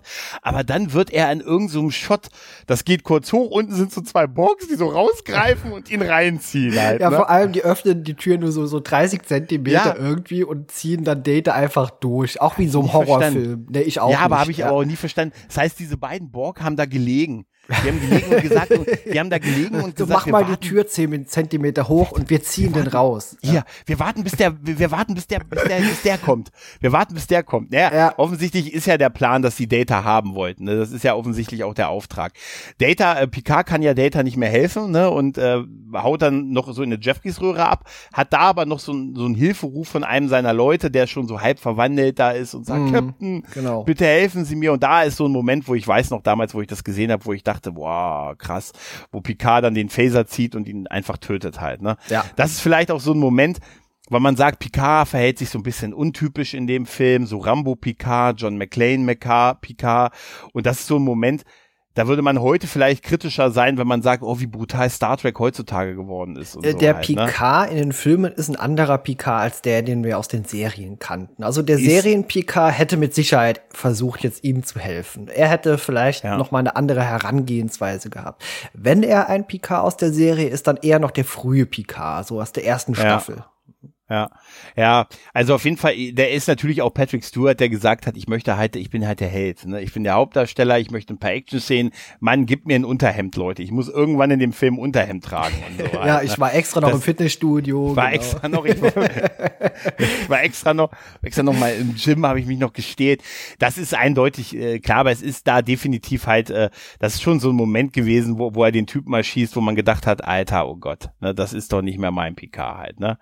Gut, aber was hätte er machen sollen in der Situation? Weißt die Borg waren schon zwei, du, äh, man sieht ja, wie er dann in die Jeffreys-Röhre geht und dann, sei, dann sägen, da gibt's ja offensichtlich auch Leute, auch Borg, die so kleine Sägen vorne drin haben und all sowas. Ja. Also, na, also, da war, was sollte er in der, in der Kürze der Zeit halt machen, ne? Und er, er, und, und Picard ist ja auch der beste Stratege der Welt, ne? Der geht ja dann in dieser Jeffries-Röhre, das musste ich so lachen, weil der geht ja dann in dieser Jeffries-Röhre, guckt links, guckt rechts, guckt wieder links und in dem Moment wird er von Lilly mit so einem Gürtel erwischt, wo ich mir gesagt habe, Alter, was war denn da, als du gerade nach rechts geguckt hast halt, ja, ne? Ja, ja. Und er macht dann, er macht ja diesen, diesen, weißt du, so diesen ne, Ellenbogen in die Rippen und verliert auch in dem Moment den Phaser. Ja. Da dachte ich mir, Alter, was ist denn das für eine Kampfausbildung? Ja. Lilly nimmt ja dann den Phaser und bedroht ihn. Ne? Sie lässt ihn ja auch gar nicht, sag, er sagt ja, verdammt nochmal und so, ne? Wie kommen äh, Sie denn hierher? Picard so, ne? ist noch nie der beste Kämpfer gewesen. Deswegen hat man bei Generations dann Kirk gebraucht, um äh, Soren erstmal die Fresse zu polieren. Genau, genau, genau. Ja, sie, sie lässt ihn ja quasi gar nicht zu Wort kommen und, und äh, nimmt ihn ja quasi mit, weil sie möchte halt, bringen Sie mich nach Hause, bringen Sie mich nach Montana. Ne, äh, Picard versucht ja noch zu erklären, dass er nicht von der feindlichen Koalition ist und so und er sagt, äh, aber er kommt bei ihr erstmal nicht so weiter und sagt, ja, ich, ich zeig Ihnen ihr Montana schon halt, ne? Mhm. Ja. ja. Naja, ja gut, man mm. muss sich ja auch in ihre Lage hineinversetzen. Sie kennt nur hier Dritter Weltkrieg, äh, schlimme Zeiten und natürlich hat sie keinerlei Grund, jetzt hier Picard zu trauen. Also sie weiß ja auch nicht, wo sie sich befindet, was das jetzt gerade soll. Das ist ja komplett kommt alles noch dazu, komplett klar. fremde Umgebung. Genau. Währenddessen ist Data ja mittlerweile, ne, Data ist ja mittlerweile so im Maschinenraum, der auch schon so umfunktioniert ist. Dann ist er auf so einer Pritsche, auf so eine Pritsche geschneit und so und guckt sich an, was die Borg da so machen halt. Ne? Ja, wie hat man ihn denn ne? da hingekriegt? Also habe ich mich gefragt. Hingezogen. Man hat ihn unten unter der Tür durchgezogen, aber eigentlich ist Data körperlich deutlich stärker als die Borg. Das sah man ja auch später nochmal. Und es waren sicher vier Borg. Ja, aber man schnallt ihn da fest und das sieht auch so aus, als wäre er da ohnmächtig gewesen oder so. Also von daher. Er ist also wach wird ne? Ja, ja, ja, genau. Er wird ja da auch so schräg gehalten und so, damit er sich das alles nochmal schön ansehen kann und dann hält er noch seinen Vortrag mit, er wäre nicht so einfach zu assimilieren, er wäre schon, ne, es wär, er wäre schon was ganz Besonderes halt, ne? Ja. Und dann kommt ja dieser Bohrer, den wir am Anfang gesehen haben, ne, mit Picards Auge, der kommt dann schon von der Seite und bei ihm so rein. Ja, ja, ne? genau. Man bohrt in seinen Kopf so unterhalb äh, zwischen Auge und Ohr. Äh, die Löcher sind übrigens eine Szene später schon wieder verschwunden. Genau, genau, genau. genau.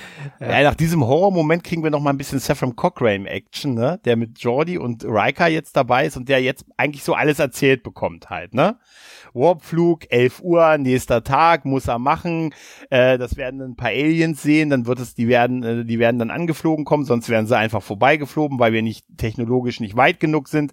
Und das wird dann den ersten Kontakt und das ist dann die Grundlage von allem, was in der Zukunft Gutes halt passieren wird halt. Ja, ne? man zeigt ihm ja auch das, muss Schiff noch durch das Teleskop, zeigt man ihm ja auch noch. Genau. Ich finde das alles ein bisschen zu viel, was man ihm irgendwie erzählt. Also sofort. Nach. Ja, ja, genau. Und er sieht da die Enterprise und sagt, und da ist Lilly, kann ich mit ihr reden? Nee, wir haben momentan keinen Kontakt zum Schiff. Wir wissen aber noch Ne? nicht warum. Ja, Wir wissen genau. aber noch nicht, aber wir wissen, aber sie müssen das mal machen und da wird da sagt er ja auch äh, zum ersten und einzigen Mal, glaube ich, ähm, was ist mit euch? Also ihr Jungs seid auf so einer Art Star Trek. Das erste und einzige Mal, dass Star Trek innerhalb äh, Ja. des Franchises überhaupt genannt wird. Ja. Genau, genau. Ja. Auf jeden Fall sagen die ihm, dass er halt das machen muss, dass er diesen Warpflug machen muss, weil sonst würde die Zukunft halt nicht so passieren, wie sie halt passiert ist. Und äh, das hängt halt alles äh, an ihm. Aber man sagt ihm im Prinzip wirklich alles, ne? Und dass er halt da wirklich so, äh, ja, ein großer Held ist, ne? Ja, genau. Weil er Und unser großer Held ist. da, mu da muss man sich auch mal hineinversetzen in seine Lage. Also der Mann ist doch jetzt auch total überfordert. Der will ja überhaupt gar keine Heldenfigur sein. Also, Das wissen sie aber nicht zu das Zeit. wissen sie nicht, aber warum erzählen die dem das denn? Die kennen Wa- den doch gar nicht. Weil sie uns die ganzen, den ganzen Teil auf der Erde sagen, da, weil sie denken, er ist diese heldenhafte, ikonische Figur. Er wird es also verkraften und sie uns die ganze Zeit erzählen, dass sie Zeitdruck haben. Die ganze Zeit wird von, wir haben zwölf Stunden. Also zwölf Stunden bedeutet ja, wenn um elf Uhr am nächsten Tag dieser Flug ist, ist das Ganze überwiegend ja nachts. Das, also das spielt ja auch nachts, diese Szene mit dem, wo sie Ja, da ja, in den genau, Nachthimmel ja. gucken. Das heißt, die sind von Mitternacht bis 11 Uhr morgens. Also im Prinzip deine, de, deine Hauptaktivzeit. Genau. Während meiner Arbeitszeiten sind die auch aktiv, genau. Zu der Zeit hast du wahrscheinlich genau im Hintergrund, hallo, guten Tag. Ne? ja, sie machen das einmal, dass sie ihn wirklich für diese ikonische Figur halten, ne? Diese, ne, diese Legende, dieser Mann, der diese Vision hatte und so. Und sie haben halt einfach nicht viel Zeit, ne? Und deshalb äh, äh, machen sie halt offene, sind sie, sie sind vielleicht da auch nicht die, sie glauben einfach zu sehr vielleicht an das Gute im Menschen. Tatsächlich halt. Ne? Ja, währenddessen ist auf der Enterprise die große Assimilationswelle losgetreten und das ist sehr krass, das ist eine sehr horroreske Szene. Wir sehen Crewmitglieder, die von den Borg abgeführt werden. ne, die Ja, über- so amputierte ne, Arme, wo dann Ja, schon so mechanische Augen. Teile drankommen und äh, die, die die Farbe verlieren und so die- dieser eine Typ, Assimilationskameras. äh, der diese Krass. komische äh, kleine, wie so eine Kontaktlinse sieht das aus, wo so Borg-Implantate im Auge sind. Ich glaube, das war nicht so angenehm, das Ding zu tragen. Nee. Aber das ist krass, dass man es mal sieht, ne, wie viele da assimiliert werden. Man sieht ja auch dieses eine Sicherheitsteam da, was noch versucht, in diesen Lagerraum zu kommen und dieser Lagerraum ist total dunkel und auf einmal gehen nur die, gehen nur die Lichter auch an. Ne? Also Ja, man sieht dann ja. so die Borg aus der Dunkelheit kommen mit diesen Suchern und so und das sieht, das ist wirklich horroresk, oder? Total, ja, gut, Die- klar, das sind ja diese, diese Laserpointer, die sie da quasi am Auge haben, äh, so, so. Die- Die Laserpointer an den Augen blinken in Morsecode die Namen der Produktionsmitarbeiter. Habe ich gesehen, ja. Es sieht komplett willkürlich aus, aber, Aber ist das nicht geil? das ist total, ja, die Idee muss man erstmal kommen. Ja, und Vor allem, da hat sich jemand können. auch die Arbeit mal mitgemacht und einen kleinen Computer irgendwas, also Ja. einen kleinen Chip gebaut, der das einfach so in diesem Blink-Reihenfolge da macht, ja. Aber also diese Szene, wo die da reingehen und die Borg da aus der Dunkelheit kommen, das ist total, total gruselig halt, ne? Naja, auf jeden Fall, ähm, die, die Lage ist ernst. Ne? Es gibt ja dann noch diesen Sicherheitsoffizier, der auf die Brücke kommt und sagt, hier, wir haben das und das hier verloren und ne, die haben, äh, die halten jetzt quasi an, in, äh, im Bereich auf äh, Deck 11. Dann wird noch geguckt, Hawk wird dann noch gefragt, äh, was auf Deck 11 ist. Dann sagt er, ja, äh, hydroponische Garten und das und dies und die Deflektorphalanx. ja. Aber eigentlich, ich glaube, die eigentlich wollen alle in hydroponischen Garten, ja. also alles nichts Wildes. Da ist das, da ist das Kino. Und da Friseur. ist das da ist das Mr. Das wäre so geil, wenn die alle total super, ja. Mr. Mod, einfach super frisiert und so, ne? Die haben aber versucht vielleicht mal in so einem Universum einen geilen Friseur zu finden halt, ne? Das ist ja. vielleicht das, ne? Also. Gut, ich brauche nee, keinen mehr. Picard eigentlich aber, auch nicht, aber ja. Nein, aber da, da rätselt man dann jetzt halt darum, äh, was, was da ist und man sucht halt den Captain, ne? Was wurde wohl aus dem Captain, ne? Der Captain ist ja mittlerweile mit Lily an so einer Luke angekommen und die er dann so hochfahren lässt und dann sieht man halt den, ähm, die Erde. Und er kann ihr anhand des Kraftfeldes halt beweisen, hier siehst du, Raumschiff, wir sind hier in einem Schiff aus dem, er erzählt ihr ja auch alles. 24. Jahrhundert, ne, Zeitsprung, das ist, äh, in etwa fünf Minuten sind wir über deinem Montana. Ne? Und er sagt, und ich sag ja geil, auf dem Weg nach unten würde ich die Luft anhalten, weil das dauert ein bisschen. Ich, ne? ich fand sowieso fragwürdig von Picard, dass er diese Shot überhaupt öffnet, denn er ich weiß nicht, also wenn die Borg an Bord sind und irgendwelche mit der Energie rumspielen, also hätte ich dem Kraftfeld vielleicht gar nicht mehr so vertraut. Naja, gut, er war halt, sie hat, sie, sie war ja noch voll in diesem Bedrohungsmodus und so halt. Ne? Ja, klar. Aber als er ihr dann die Erde zeigen kann und sie fasst ja dann so ein bisschen Vertrauen. Es ist auch ähm, eine richtig tolle Szene, als Picard ja. ihre Hand so nimmt und sie eigentlich noch total verängstigt auch ist und da spielt die auch großartig. Äh, also ja, sie ist großartig. Sie, ist, sie spielt sie ist fantastisch. Super. Ja. Und muss man wirklich sagen. Wie sie ja. dann doch so langsam Vertrauen auch zu Picard gewinnt und wie sich das Verhältnis dann untereinander auch so auflockert ein bisschen. Auch äh, Picard sagt ja noch mal das dann mit dem Phaser auch, oh, sie hätten mich fast pulverisiert, wenn sie das Ding abgeschossen hätten. Und da sagt sie, das war meine erste Strahlenpistole. Genau. Ne? Sie hat aber noch nie einen Phaser-Abschuss gesehen. Also eigentlich wusste sie nicht. Das hätte ja auch ein Funkgerät sein können oder eigentlich Natürlich. so, ne? Ja, ja, klar. Ne? Also oder eine andere. Aber Feuerzeug. sie konnte eigentlich noch nicht, nicht wissen. Das ist so wie mit Kirk und dem Gorn. Ich bin ihm offensichtlich geistig weit überlegen. Ich bis heute weiß ich nicht, wieso Kirk dachte, dass das Ding ein Aufnahmegerät ist, statt ein, ohne Witz, oder? Ja, ja. Ich bin ihm offensichtlich geistig weit überlegen. Es ist großartig, ne? Ja, ja auf jeden Fall, ähm, ne, sind die haben fast sie halt langsam vertrauen. Ne? Und Währenddessen gibt's dann die große Offenbarung, nämlich die Stimme. Data hört ja jetzt plötzlich die große Offenbarung, der große Twist in diesem Film, nämlich eine weibliche Stimme, die dann vom Himmel herabschwebt, Alice Creek, in einer fantastischen CGI-Effekt wie der Oberkörper, äh, wie ihr Oberkörper, in so einen bereitstehenden, aus, ja, in so einen ja. bereitstehenden Körper also eingefügt wird und sie erklärt halt, dass sie die Borg Queen ist, der Anfang und das Ende, Alpha und das Omega. Sie ist der Skeletor von, von, von Masters of the Universe. Ne? Und sie und, bringt ähm, eben auch diese diese erotische Komponente jetzt mit rein in ja. die Borg. Und äh, wie gesagt, da gehen genau. jetzt meine Vampir-Vergleiche weiter. Ich setze sie jetzt gleich mal mit Gräfin Dracula. Und, ja, tatsächlich. Ja, ja, tatsächlich. Aber es, ich bin noch nicht so. an der Spitze angelangt. Das geht noch weiter. Im sind auch andere Gemeinsamkeiten aufgefallen. Genau, genau, genau, genau. Sie macht ja im Prinzip jetzt schon Data so ein bisschen, ne, so ein bisschen heiß macht sie ihn schon so ein bisschen. Ne? Das Erzählt ist ja halt, so ne? typisch Graf Dracula ist ja auch eine sehr ja. erotische Figur. Also die hat ja, er hat ja auch immer hier die Frauen so bezirzt und um sie dann beißen zu können oder auf seine Seite zu locken. Und genau dasselbe tut sie ja quasi oder versucht es jetzt mit Data auch. Ja. Ja. Äh, er äh, sie aktiviert ja auch seinen Emotionschip. Wieder. Gegen seinen Willen und er kann ihn offensichtlich nicht mehr deaktivieren. Das habe ich mich später ne? auch gefragt, als er sich befreien kann. Warum deaktiviert er das Ding nicht einfach? Offensichtlich wieder? kann er es nicht, sonst ja. wird es keinen Sinn machen. Halt. Genau. Und ja. äh, sie fangen ja da schon an, Haut, echte Haut auf seinen, seinen Arm zu transportieren. Halt, sieht ne? auch super aus, diese Ja, äh, sieht Effekt, auch, ja. das ist technisch alles fantastisch. Also auch der Übergang von CGI in das, in das, in das äh, noch technische Hergestellte ist fantastisch und auch der Moment, wo sie dann darauf pustet. Ja, weißt du? das Einzige, was ein bisschen merkwürdig ist, dass man dann weit in der Zukunft bei Data immer noch so richtige Lötstellen dann hat bei diesen Kabelverbindungen, ja. aber okay. Also, das sind halt alles Ingenieure, die bestehen auf ihre Lötstellen. Weißt du, aber auch der Moment, wenn sie auch, wenn sie, das ist dann so eine sehr erotische Komponente, wenn sie dann auf seine Haut pustet und sich so eine Gänsehaut drauf bildet und so, ne? Ja, vor allem, weißt wie er du? auch reagiert mhm. darauf, so, Brent Spiner spielt das so super, wenn er ja. dann diese Emotionen wahrnimmt und dieses Gefühl, weißt du, das ist ja auch was komplett Neues für ihn. Das ist Sie ja. weiß ja alles von ihm offensichtlich. Ne? Ja. Ne? Dieser Wunsch, Mensch zu sein, Mensch zu sein. weißt du, das weiß sie ja alles. Damit konfrontiert sie ihn ja auch halt die ganze Zeit halt, ne? Und lockt ihn ja damit auch und so. Durch das Aktivieren der Emotionschip, durch das Transplantieren der Haut, ne? Und das ist so eine, da muss ich noch, da kann ich vielleicht gleich mal zu kommen. Weißt du, dieses Transportieren der Haut, was in dem, was in dem, der Rest des Films ja jetzt immer mehr wird, mit, dass zum Teil sein Gesicht mit echter Haut versehen ja. wird und so halt, ne? Ich persönlich, meine Meinung ist, da haben sie ein, ein geiles hätten sie einen geilen Plot-Twist gehabt, das Altern von Brent Spiner in den Filmen und bei Star Trek zu erklären und sein Menschwerden näher auf die Art kommen zu lassen. Und sie haben es einfach liegen lassen, indem sie es dann nicht im nächsten Film einfach wieder auf Null gedreht haben. Ja, das habe ich mich auch gefragt. Warum hätte man oder warum hat man ihn hier nicht einfach den Borg komplett transformieren lassen? Und man hätte nie mehr Haut das Problem gehabt. Mit dem äh, Älterwerden, mit dem Älterwerden. Erstens ja. mit dem Älterwerden, zweitens mit dem Schminken. Brent Spiner hat ja auch einfach irgendwann keinen Bock mehr gehabt, sich ständig immer das Gesicht weiß malen zu lassen.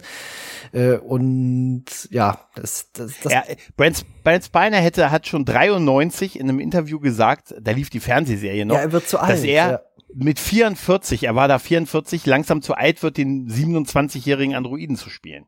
Das war eigentlich witzig, dass er es dann 25 Jahre später bei Picard oder noch später nochmal gemacht hat. Aber genau das, man hätte mit diesem Weg ohne Probleme sein Altern erklären können. Und äh, es wäre völlig okay gewesen. Der hätte einfach nur noch die, die, man hätte ihm einfach noch die Kontaktlinsen lassen sollen, wie wir das ja bei Jordi auch haben. Wir haben ja in dem Film jetzt Jordi auch, der hat kein Visor mehr, er ab diesem Film. Ja, ja, richtig. Er trägt dafür die Kontaktlinsen. diese Kontaktlinsen hätte man bei ihm auch, er hätte diese grünen Kontakt, er hätte die, die gelben Kontaktlinsen haben können und das mit der Haut wäre eine super Lösung gewesen, warum Brent Spiner altert. Ich habe mich übrigens ja? kurz gefragt, warum Jordi so eine Sonnenbrille trägt. Äh, wegen der Sonne natürlich nicht, sondern einfach damit seine Implantate in den Augen quasi vor den anderen versteckt werden. Ja, ansonsten ja. ist es aus Coolness-Gründen wahrscheinlich. Ja, genau, cool, cooler Typ. Ja. Genau, genau. äh, Lilly ist ja mit Picard unterwegs, ne? die stromern jetzt so ein bisschen durchs Schiff und Picard erzählt noch mal so ein bisschen was aus dem 24. Jahrhundert. Ne? Erzählt das ja auch, wie sie werden nicht bezahlt. Das ist der Spruch, warte, das ist der Spruch, der auf jeder Arbeit, äh, pass auf, der jederzeit, den dir jeder Arbeitgeber mit vollem Herzen sagt, der Erwerb von Reichtum ist nicht mehr die treibende Kraft in unserem Leben. Ja, genau. Vor jedem, vor jeder Tarifverhandlung. Ja, weil Lilly auch sagt, meine Güte, ich habe sechs Monate gebraucht, um ein bisschen Titan zusammenzukratzen für ein kleines Cockpit und was hat Super. dieses Raumschiff-Ding hier gekostet? Ja. Ja, ja, und er, er ist dann halt mit, ja, wir, wir kriegen was, wir, äh, wir arbeiten nur in unserer persönlichen Weiterentwicklung, ne, und äh, ist ja eigentlich dieses, dieses perfekte Weltbild, was wir auch immer so ein bisschen haben von, genau. von Star Trek. Ja. Du hast halt genug zu essen, du musst dich um nichts Materielles kümmern und du hast, was du brauchst und ansonsten kannst du dich darauf verbessern, einfach der, der nächste, der beste Life-Coach aller Zeiten zu werden. halt, genau. Bitcoin! Nein, und da, da gibt's halt diesen Vortrag und, und dann äh, sagt er, und dann haut er richtig auf die Kacke und unsere erweiterte Sensibilität. Und dann haben wir auch noch riesen Raumschiffe.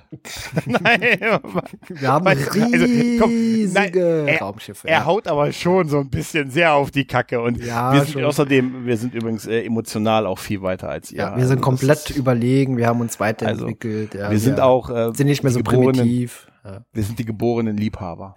Und Tänzer. und Tänzer. Alle von uns.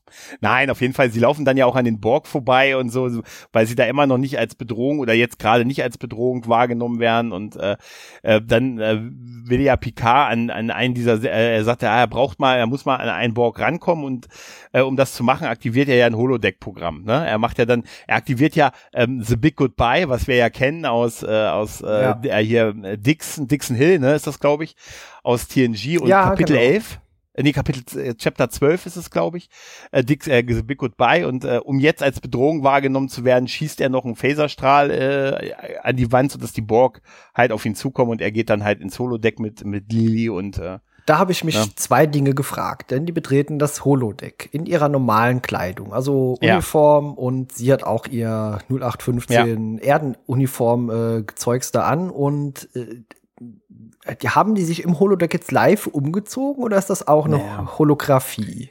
Es ist eine, es ist eine Holographie.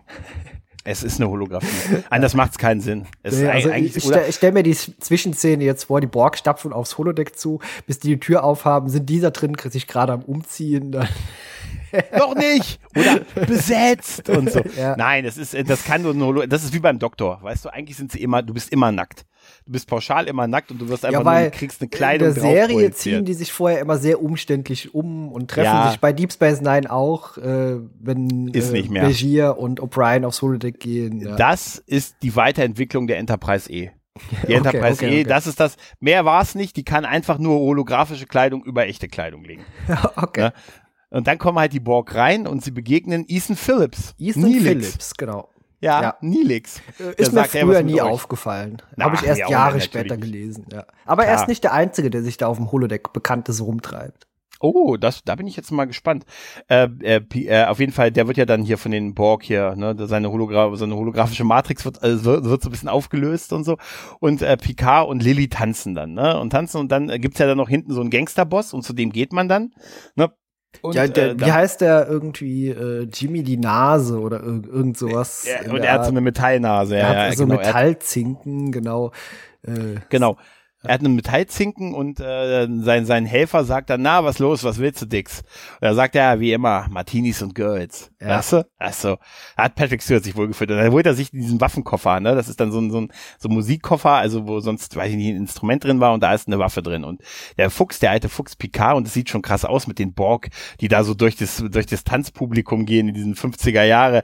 Er, er sieht übrigens aus mit diesem weißen Anzug, sieht Picard aus wie, wie Indie, wie Indiana Jones. Ja, stimmt, genau. Genau. Äh, Im mhm. Holodeck sind übrigens noch, wie gesagt, die weiteren Cameo-Auftritte von äh, Ronald D. Moore und Brandon Prager. Die, die sind auch mhm. hier irgendwo unterwegs. Die Autoren, ne? Ja. ja. ja. Ähm, die sind die Borg. Nein, die sind nicht die Borg. Ähm, genau. Äh, dann aber, äh, äh Picard zieht ja dann diese Waffe aus diesem Musikkoffer und schießt los.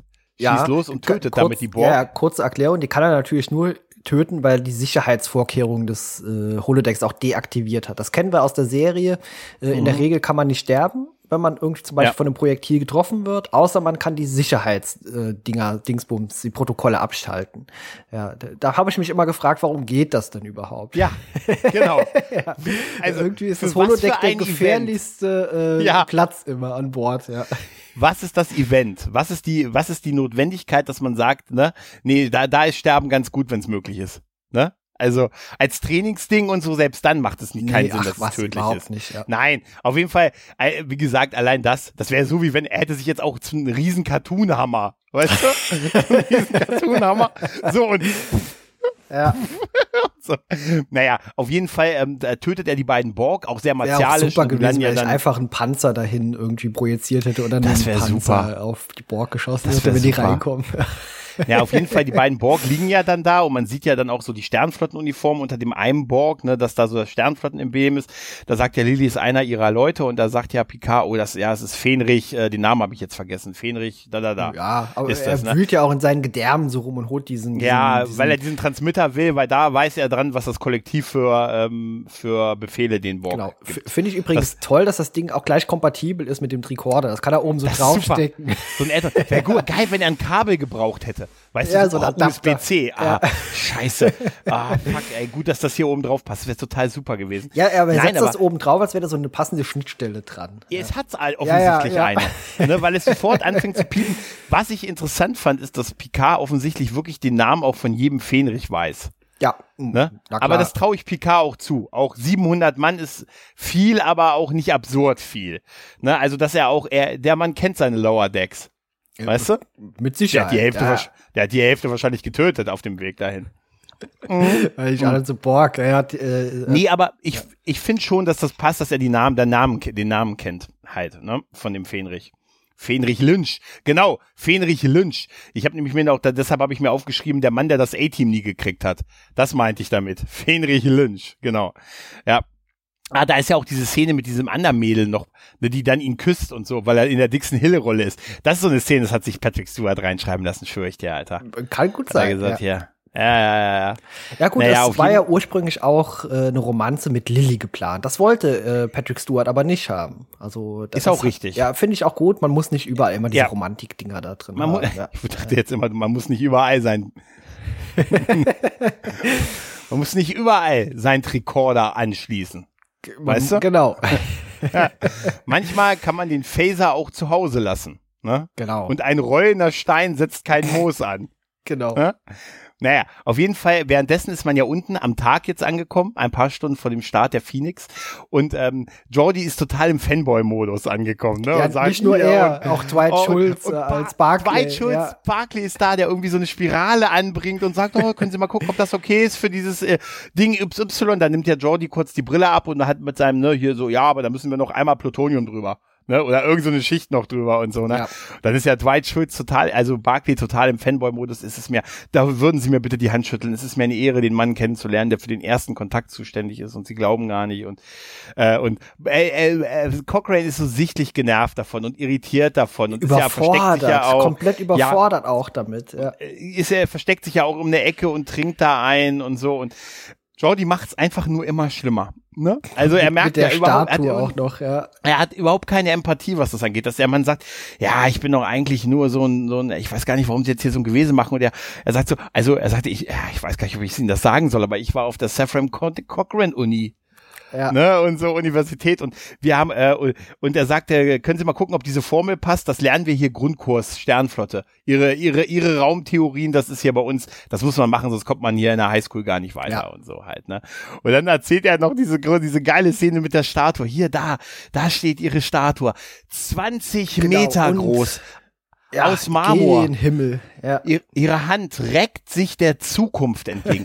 Wo ich ja. mich gefragt habe, ist eine, eine wirkliche Marmorstatue von einer Person, passt das zu dem Star Trek des 24. Jahrhunderts, wie wir es kennengelernt haben?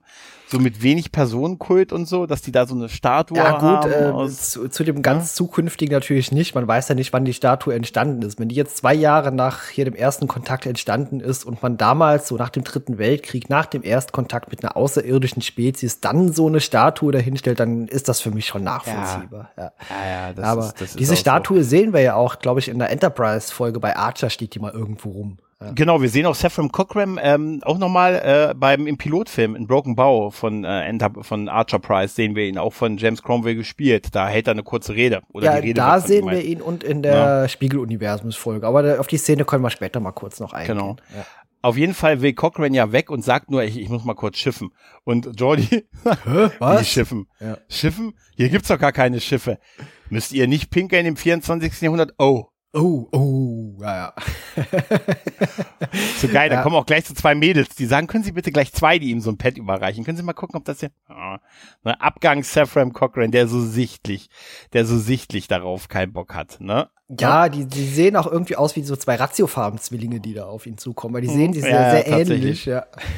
Genau. Geht dann ja über in diese Szene auf der Brücke, wo, wo diese Luke geöffnet wird und Hawk, Trush, äh, Crusher, Trusher wollte ich gerade sagen, Hawk, Crusher und Worf dann so, ne, mit Waffen nach unten ne, äh, richten und da kommt Picard und Lily aus der, aus der Luke geklettert ja. halt, ne.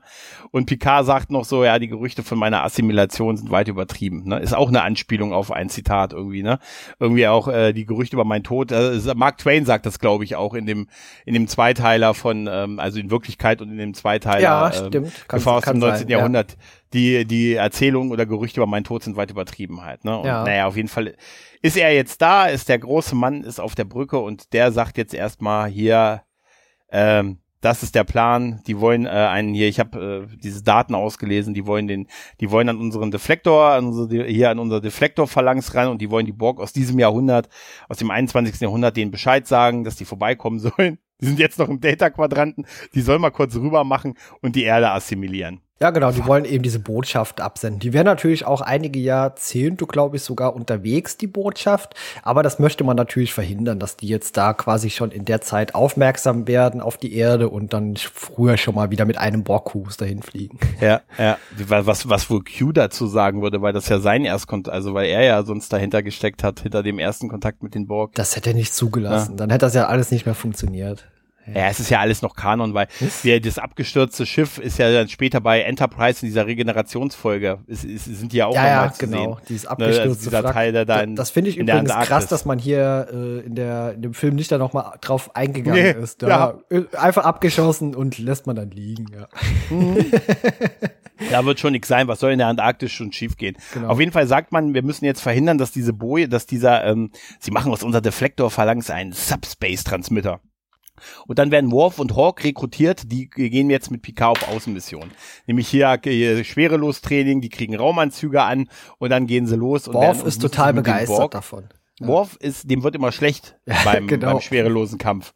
Beim schwerelosen Kampf. ist auch so eine nette Art eigentlich bei Worf. Ja, und dann gehen die raus. Der harte Krieger, dem wird dann irgendwie kopfüber ja. im Weltraum. Bei Schwerelosigkeit wird ihm schlecht. Ja. ja. Und Find, da kommt er wirklich eine, ja, da kommt eine wirklich super Szene, ne, wo die draußen ne, im, in der Schwerelosigkeit in diesen Schutzanzügen dann so in Zeitlupe rumlaufen und diese Borg da sind, die diesen Transmitter umbauen und wie sie dann versuchen halt, äh, das zu diesen Transmitter abzukoppeln, damit sie ihn, wenn er dann wegschwebt, äh, pulverisieren können, damit dieses Signal nicht gesendet werden kann.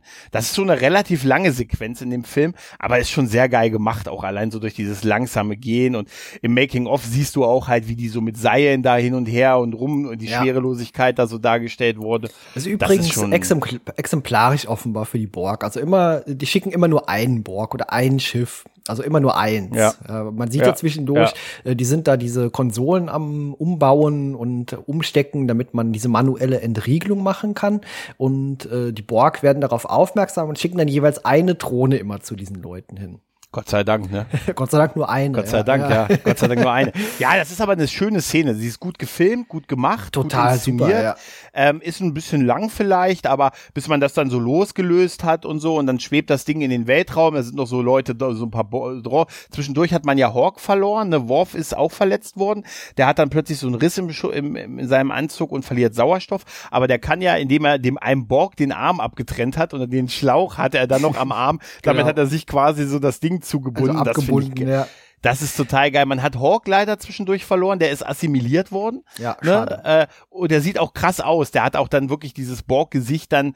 Wir sehen ja da, es geht auch anscheinend nur durch dieses Assimilieren, ohne dass man jetzt tausend Sachen da anbringen muss. Weil er ist ja noch in dem Anzug drin. Halt, ja, das ne? sieht man ja quasi anfangs eben bei Picard in diesem Albtraum, dass das quasi so aus ihm rauswächst, also diese Komponenten auch. Die Borg interessanterweise brauchen ja jetzt hier außerhalb offenbar auch keine äh, Anzüge. Also die, die können, also die, die atmen atmen muss man offenbar als Borg nicht mehr. Habe ich mich auch gefragt und das widerspricht ja auch so ein bisschen dieser, dieser biologischen Komponente, ne? Richtig, genau. Weil da wird ja. sie ja dem Weltraum allein den Temperaturen ausgelöst. Ja, halt, vor ne? allem später bei Picard sieht man ja, die Borg wurden äh, dann äh, in dieser einen Folge nach draußen gezogen. Da wurden die Shots geöffnet, die Borg wurden nach draußen gesaugt.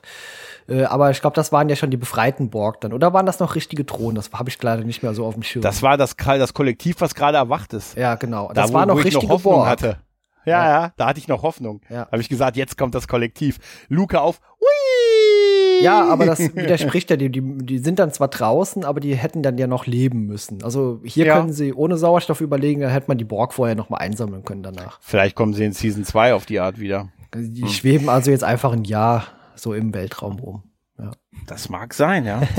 auf jeden Fall geht es, ähm, auf jeden Fall geht es mit der Action ja auch innen weiter. Währenddessen sind wir, haben wir drin ja noch eine Szene mit Data gehabt, der noch so ein bisschen mit der Borg Queen, ne, so ein bisschen äh, hin und her, die Gespräche gehen, drehen sich so ein bisschen im Kreis. Er merkt, dass er eigentlich nur benötigt wird von der Borg Queen. Äh, sie will ihm sein bisschen Menschlichkeit geben, er soll aber dafür diese Sperre von dem Hauptcomputer aufheben und so. Und er macht ja dann noch diesen Fluchtversuch, der ganz geil ist. Sie machen irgendwie diese eine Fessel auf und er schlägt dann diesen Borg nieder und dann rennt er weg. Dann gibt's aber dieses Kraftfeld, was die Queen auch einfach so aktivieren kann. Ja. Dann wird ihm ja ähm, ein Stück von seiner Haut abgeschlagen und er klammert sich so dran fest und dann macht sie ihn total klar. Dann macht sie ihn total klar. Warum klammerst du dich denn so an dieses Stück Fleisch? Reiß es dir doch runter, wenn es dir nichts ja. bedeutet, ne? Und dann sagt sie hier zu, und dann gibt's hier die, was du vorhin sagtest, dann gibt's noch hier, wie, wie, wie sexuell aktiv bist du eigentlich? Ja, er kann multiple Techniken und äh, dann ja. gibt's da noch eine Anspielung, wann er die denn zuletzt eingesetzt hat. Warum fragt die Borg Queen das ihn überhaupt, wenn, äh, wenn ja, sie sowieso überhaupt alles über ihn weiß? Das ist eine sehr intime ja, Frage schon mal. Wann hast du zum letzten Mal Sex gehabt? Ja. Vor acht Jahren, zwei Monaten, 14 Tagen, 21 Stunden. Ich glaube, das ist auf Tascha, ja, in genau. Gedankengift, genau. ne? Ja, richtig. In genau. Gedankengift, ja. Nerd-Alarm, Nerd-Alarm. das ist super. Ja. Nee, ähm, ja, aber es, ist, aber es ist eine sehr intime Frage. Damit kommst du jetzt, ne? Mit irgendwas aktivieren, dir Haut implantiert, das ist okay, aber das nennt, ne, entschuldige, es gibt für alles Grenzen. Und dann küssen die beiden sich ja halt. Ja, die küssen auch. Also sich, eigentlich küsst ja. er. Aber er ist so ein Nachküsser.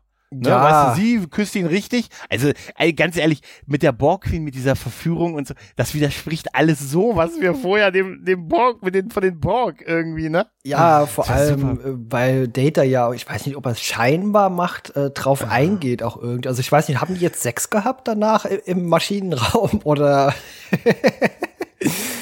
Beischlaf. Sie haben sich erkannt. Weißt Sie haben sich Sie erkannt. haben sich erkannt. ja, ja. ja, auf jeden Fall ähm, dazwischen auch noch eine Szene, während dieser Weltraumkampf auch läuft, also es ist auf allen Ebenen ist jetzt Action, ist ja Saffron Cochrane nicht vom ähm, nicht vom Toilettengang zurückgekommen und da ich ich liebe diese Szene, wo so diese ganzen Leute durch diesen Wald laufen, ne? Und wo ist er denn? Der ist da hinten. Es ist auch toll, als man ihn so von 500 Meter Entfernung, äh, Jordi zieht Ja. da seine Brille noch mal aus und zoomt dann mit Ja. seinen äh, Ja. Implantaten ran und erkennt ihn in dem Moment, als er seine Schnapsflasche aufsetzt. Ja, Ja. Das, das ist Cochrane.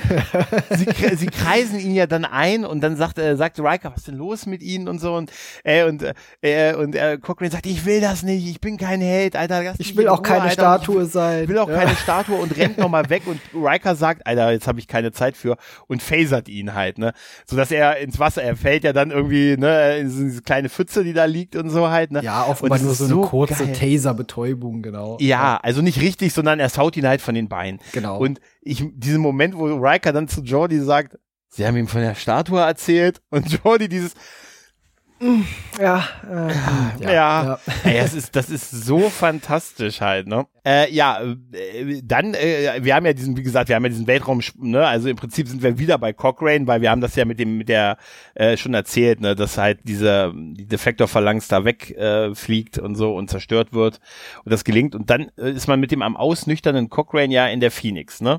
Und dann gibt's die große, große Aussprache im Prinzip mit Riker, ne? Mhm.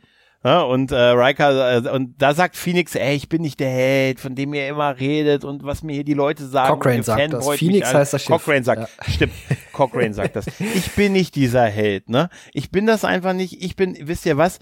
Mir ging's da, ich, ich fliege nicht mal gerne, ich fahre mit der Bahn. Ja, da musste ich lachen. ich musste auch Das- lachen. Und dass er das eigentlich alles nur macht, weil er Geld für Geld, verdienen will. Ja. weil er Geld verdienen will damit und warum auch immer oder wie auch immer, gut durch diesen Durchbruch vielleicht, dass er Ja, ja. halt den ersten, es geht ja darum, den ersten Warpflug zu machen halt, ne, schneller als das Licht zu fliegen und er will damit berühmt werden, damit er auf einer Insel als reicher Mann gehen kann, voller nackter Weiber. Ich zitiere nur. genau, ja. Ich zitiere nur. Und äh, ich muss sagen, und ich liebe das, wie Riker im Hintergrund sitzt und ihn einfach nur, er versteht's. Ja, ja. Weißt du, und ich das hab, würde ich, hab auch in, gerne mal machen. ich habe in einem anderen Podcast, in einem Podcast mal gehört, da haben Leute gesagt, wäre viel besser, wenn Picard und Cochrane zu tun hätten. Der hätte ihm nämlich von seiner ähm, geschichtlichen, ne, also Wichtigkeit überzeugen können und so. Und nee, das ist, Riker ist genau der Richtige dafür.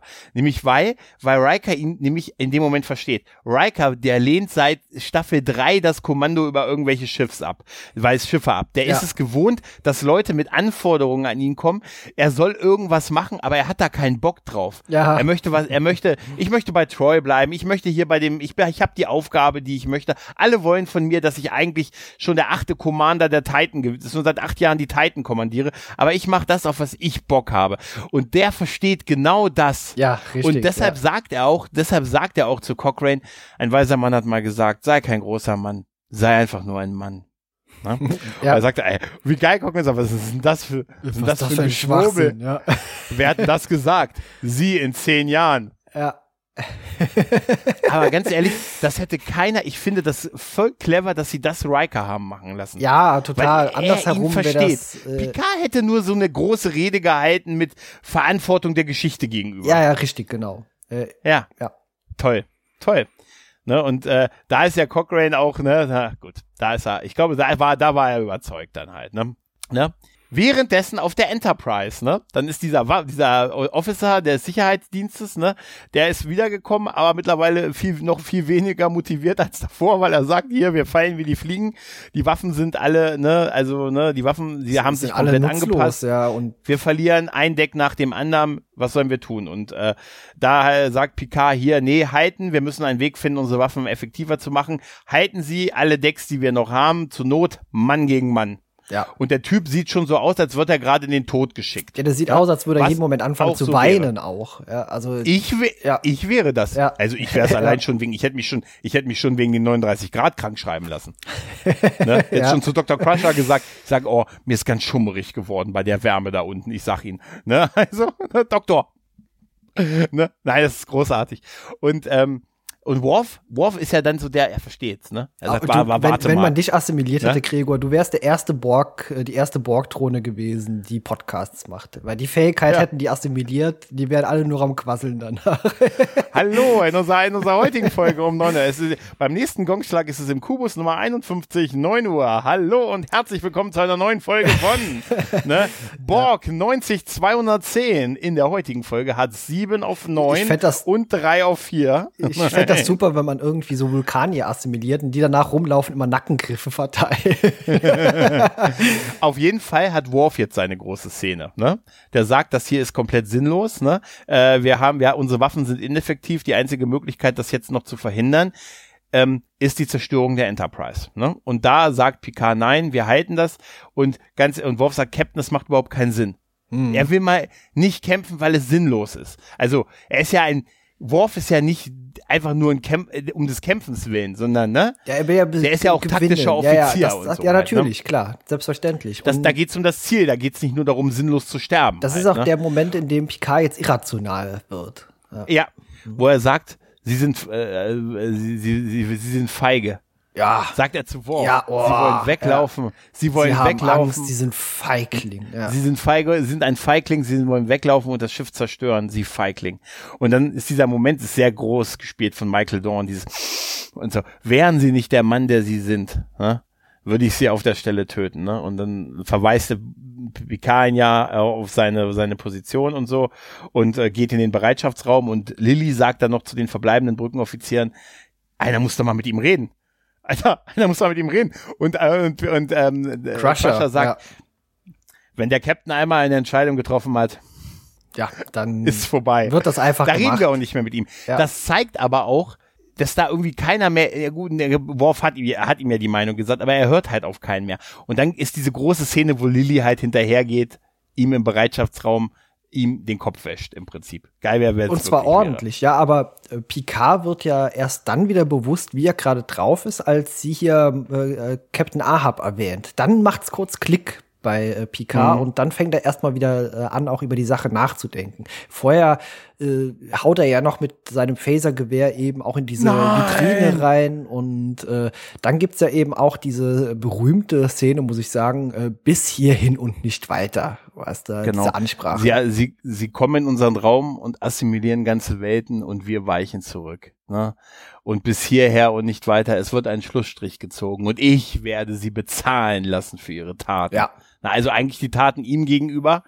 Ne, sie haben ihn verletzt, das sagt ja auch sie zu ihm, das ist sehr geil, ne, weil sie verletzt wurden und ihr Ego verletzt worden, tun sie hier jetzt genau das Falsche und macht dann diesen Captain Ahab-Vergleich. Sie haben doch Bücher auch im 24. Jahrhundert und so und äh, es ist wohl ein Mann, der nicht wusste, wann man aufhört. Und dann fängt ja Picard an, die Stelle aus Moby Dick zu zitieren mit, ne, und er Ja. bürdete die Last der ganzen Welt auf den Buckel dieses Wales und wenn sein Herz, äh, wenn sein, sein Körper eine Pistole wäre, äh, dann würde er sein Herz auf ihn feuern.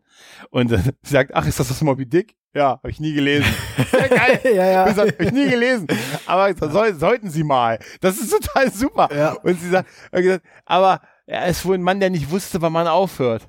Ne, und er, er erzählt ja noch diese Captain Ahab-Geschichte mit, ja, der hat den, ne, der hat seinen, den weißen Wal, hat ihn verletzt, hat ihn gefol hat ihn sein Leben lang gejagt und am Ende hat es ihn und sein Schiff zerstört. Das spielen Oh. beide großartig in der Szene. Also Ja. erst dieser komplett irrationale Picard, dann äh, diese Ansage von Lilly und dann merkt man so, macht so Klick im Kopf von Picard und er versteht, dass er quasi selbst dieser Captain Ahab gerade ist und Hm. dass das zu nichts Gutes führen wird.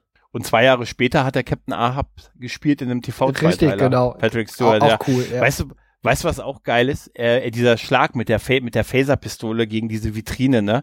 Dabei zerstört er das Modell der Enterprise D. Ja, genau. Und dann liegt dann eine, unten liegt eine zerbrochene Enterprise D und er nimmt sie noch, die, die Antriebssektion hat er dann noch kurz in der Hand, ja, bevor er sie zurücklegt. Genau wie im Mhm. äh, vorhergehenden Film, also quasi Untertassensektion getrennt. ab, genau, Mhm. war getrennt an Ja. derselben Stelle wie im Film. Ja.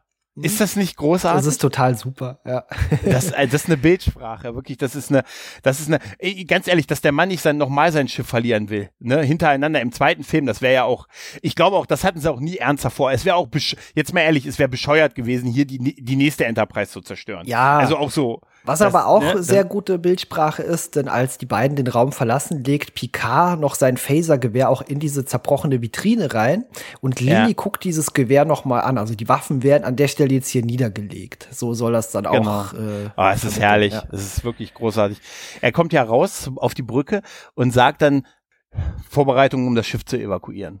Ne? Und, ähm, und dann äh, fängt er an, den Selbstzerstörungsmechanismus äh, auszulösen. Ne? Müssen offensichtlich drei Kommandooffiziere machen, ne? Er, Troy, äh, er, Crusher und Worf. Und Worf. Wo ich mich ja. bei Worf und wo ich mich bei Worf gefragt habe, der offiziell ja nicht auf dem Schiff ist, wieso er die Selbstzerstörung auslösen kann, weil er ist ja eigentlich der Defiant und DS9 zugeordnet. Ja, okay. Äh, ich habe mich eher gefragt, er wurde eben noch der Brücke verwiesen. Ist er, hat er den Befehl verweigert, ist einfach da geblieben oder hat man ihn zurückgerufen? Der Fahrstuhl kam nicht. Der Turbolift kam nicht, genau, Kai. Ja. Aber äh, cool finde ich wieder. Aber die, aber Ne? Ja, cool finde ich wieder äh, Picards äh, Code quasi. Äh, 4-7 Alpha Tango wird eben mhm. ausgelöst. Da steckt wieder die 47 drin, die berühmte 47 ja. aus Star Trek. ich, ich, obwohl ich vermisse immer noch 1A, 2B, 3C. Weißt du? aber, aber, aber, wie gesagt, äh, aus meiner Sicht hätte gut, andererseits Worf, als er dann ähm, auch die Phaser übernommen hat, vielleicht hat man, gibt man dann kurz die Kommando, wahrscheinlich kann man auch einfach sagen, der Mann hat jetzt wieder volle Kommando ähm, äh, Codes, die seiner Funktion entsprechen und so. Ja, für die Dauer dieser Mission. Das hat man ähm, mit Sicherheit machen müssen, als er an Bord kommt, hat man ihm irgendwie auch wieder ein Recht einräumen müssen. ja, pass auf, währenddessen auf Deep Space Nine, Cisco. Alter, jetzt ist wieder irgendeine so Berechtigung meiner Kostenstelle zugewiesen worden. Alter! ne? Weißt du, so wär's ja. aber in so einem bürokratischen Na Konstrukt. Klar, ne? ja. ihrem, ihrem Führungsoffizier wurden Sonderrechte zu. und dann nein, nee, aber das ist schon geil. Und dann gibt's auch noch die die die Versöhnung mit Worf, dass er sagt hier, ich bereue einiges von dem, was ich gesagt habe. Und Worf sagt einiges. Ne? Ja, in Wahrheit sind sie der tapferste Mann, den ich äh, je im Leben kennenlernte. Und äh, dann reicht er ihm die oh, Hand. Was für eine grandiose Szene, ja, ja, auch filmerisch, also von der Kameraführung, oh. wie das dann oh. von der Seite so aufgenommen wird, wie ja. sich Picard und Worf dann die Hand reichen. Hatte ich eine Gänsehaut, das ist eine super geile Szene in diesem Podcast, den ich gehört hatte, da haben sie auch gesagt, das wäre so ein Umarmungsmoment gewesen. Und nee, dass sie sich die Hand reichen, zeigt auch diesen, das ist so eine Respektsbekundung. So ein Respekt, ja, natürlich, so eine Respektsbekundung ja, ne? und natürlich eigentlich auch vielleicht, gut, die kennen die so lange, vielleicht so eine freundschaftliche Sache. Äh, auch Entschuldigungsgeste, ja. Ein Küsschen wäre geil gewesen.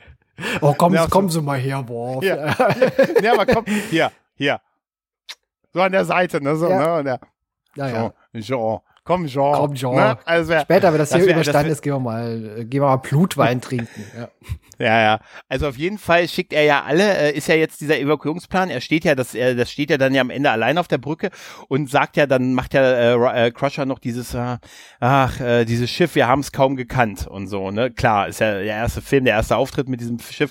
Da sagte ja, das Alphabet hat noch mehrere, hat noch ganz viele Buchstaben, was auch sehr schön ja, ist. Ja, nachdem halt, er ne? gefragt wurde, ne? meinen Sie, es wird nochmal eine Enterprise gebaut, genau. Genau.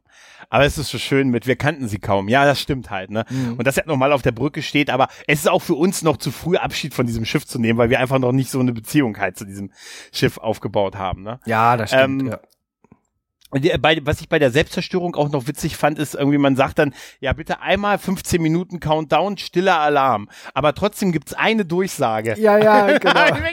da muss ich sagen, Achtung, ab jetzt gibt es keine weitere Durchsage. Ja. Gut, irgendwie müssen sie es dem Personal sagen. Ich weiß nicht, ob das ne? überall zu ne? hören war oder tatsächlich nur auf der Brücke in dem Raum, wo dieser Befehl ausgerufen ja, wurde. Ja. Das oder so, so Hundefrequenzen bei Hunden. Ja. Weißt du, so. Genau. oder er hat diese Kollektivkräfte, weil er hat ja ja auch, er hört ja da auch Data nach ihm rufen, ne? Auf der Brücke dann halt, ne? Er hat ja? seitdem keiner mehr an Data gedacht, seitdem er da unter ja. dieser Tür durchgezogen wird. Ist egal. Data, der kommt schon ja. alleine klar. Hat keiner mehr erwähnt seitdem. Ja. Mensch, wie heißt denn der Typ, wie heißt denn der Typ, der das Passwort für diesen Rechner hier hat? nee, weißt du, nee, so, aber nee, da muss man sagen, bevor, äh, ähm, es gibt ja dann noch die, man, also die Leute, die ganze Crew, die verbleibende Crew geht halt in diese Rettungskapseln. Ne? Diese Rettungskapseln werden dann auf die Erde äh, abgeschossen. Die, die, die äh, Lilly kriegt dann noch so Instruktionen. Ich habe mich gefragt, warum. Nee, Lilly kriegt diese Instruktion. Für warum kriegt denn Lilly die in Das ist eine gute Frage. Ja, okay. Ja. ja, warum gibt, warum gibt man, also hier und diesen Worf, den sollten sie ein bisschen verstecken. So rein optisch. Also ja. er könnte ein bisschen, also jetzt mal ehrlich, warum kriegt denn Lilly die Befehle ja, für erstens Riker? das und ich hoffe, man hat später, man, bevor man heimgeflogen ist, auch die Rettungskapseln wieder eingesammelt und die Leute, die nee.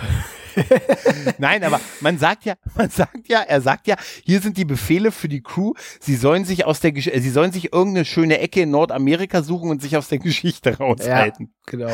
Das finde ich einen universell guten Rat. So, weißt du? Haltet euch bitte aus der Geschichte raus und so. Okay. Aber wie halte ich mich universell aus der Geschichte raus? Also, jede meiner ja. Handlungen könnte, egal in, ich lebe noch vielleicht 40 Jahre, jede dieser Handlungen könnte, äh, aber naja, du weißt schon, was ich meine, ne? Also es ist universell schon ein bisschen schwierig, ne? Ah, naja, auf jeden Fall ähm, sagt er, er muss ja noch was erledigen. Ne? Er hat ja noch eine Aufgabe halt ne? und macht sich auf den Weg zu Data. Währenddessen ist die Phoenix am Starten und ich habe mich gefragt, warum müssen Riker und ähm, Jordi mit? Ja, gute Frage. Ja.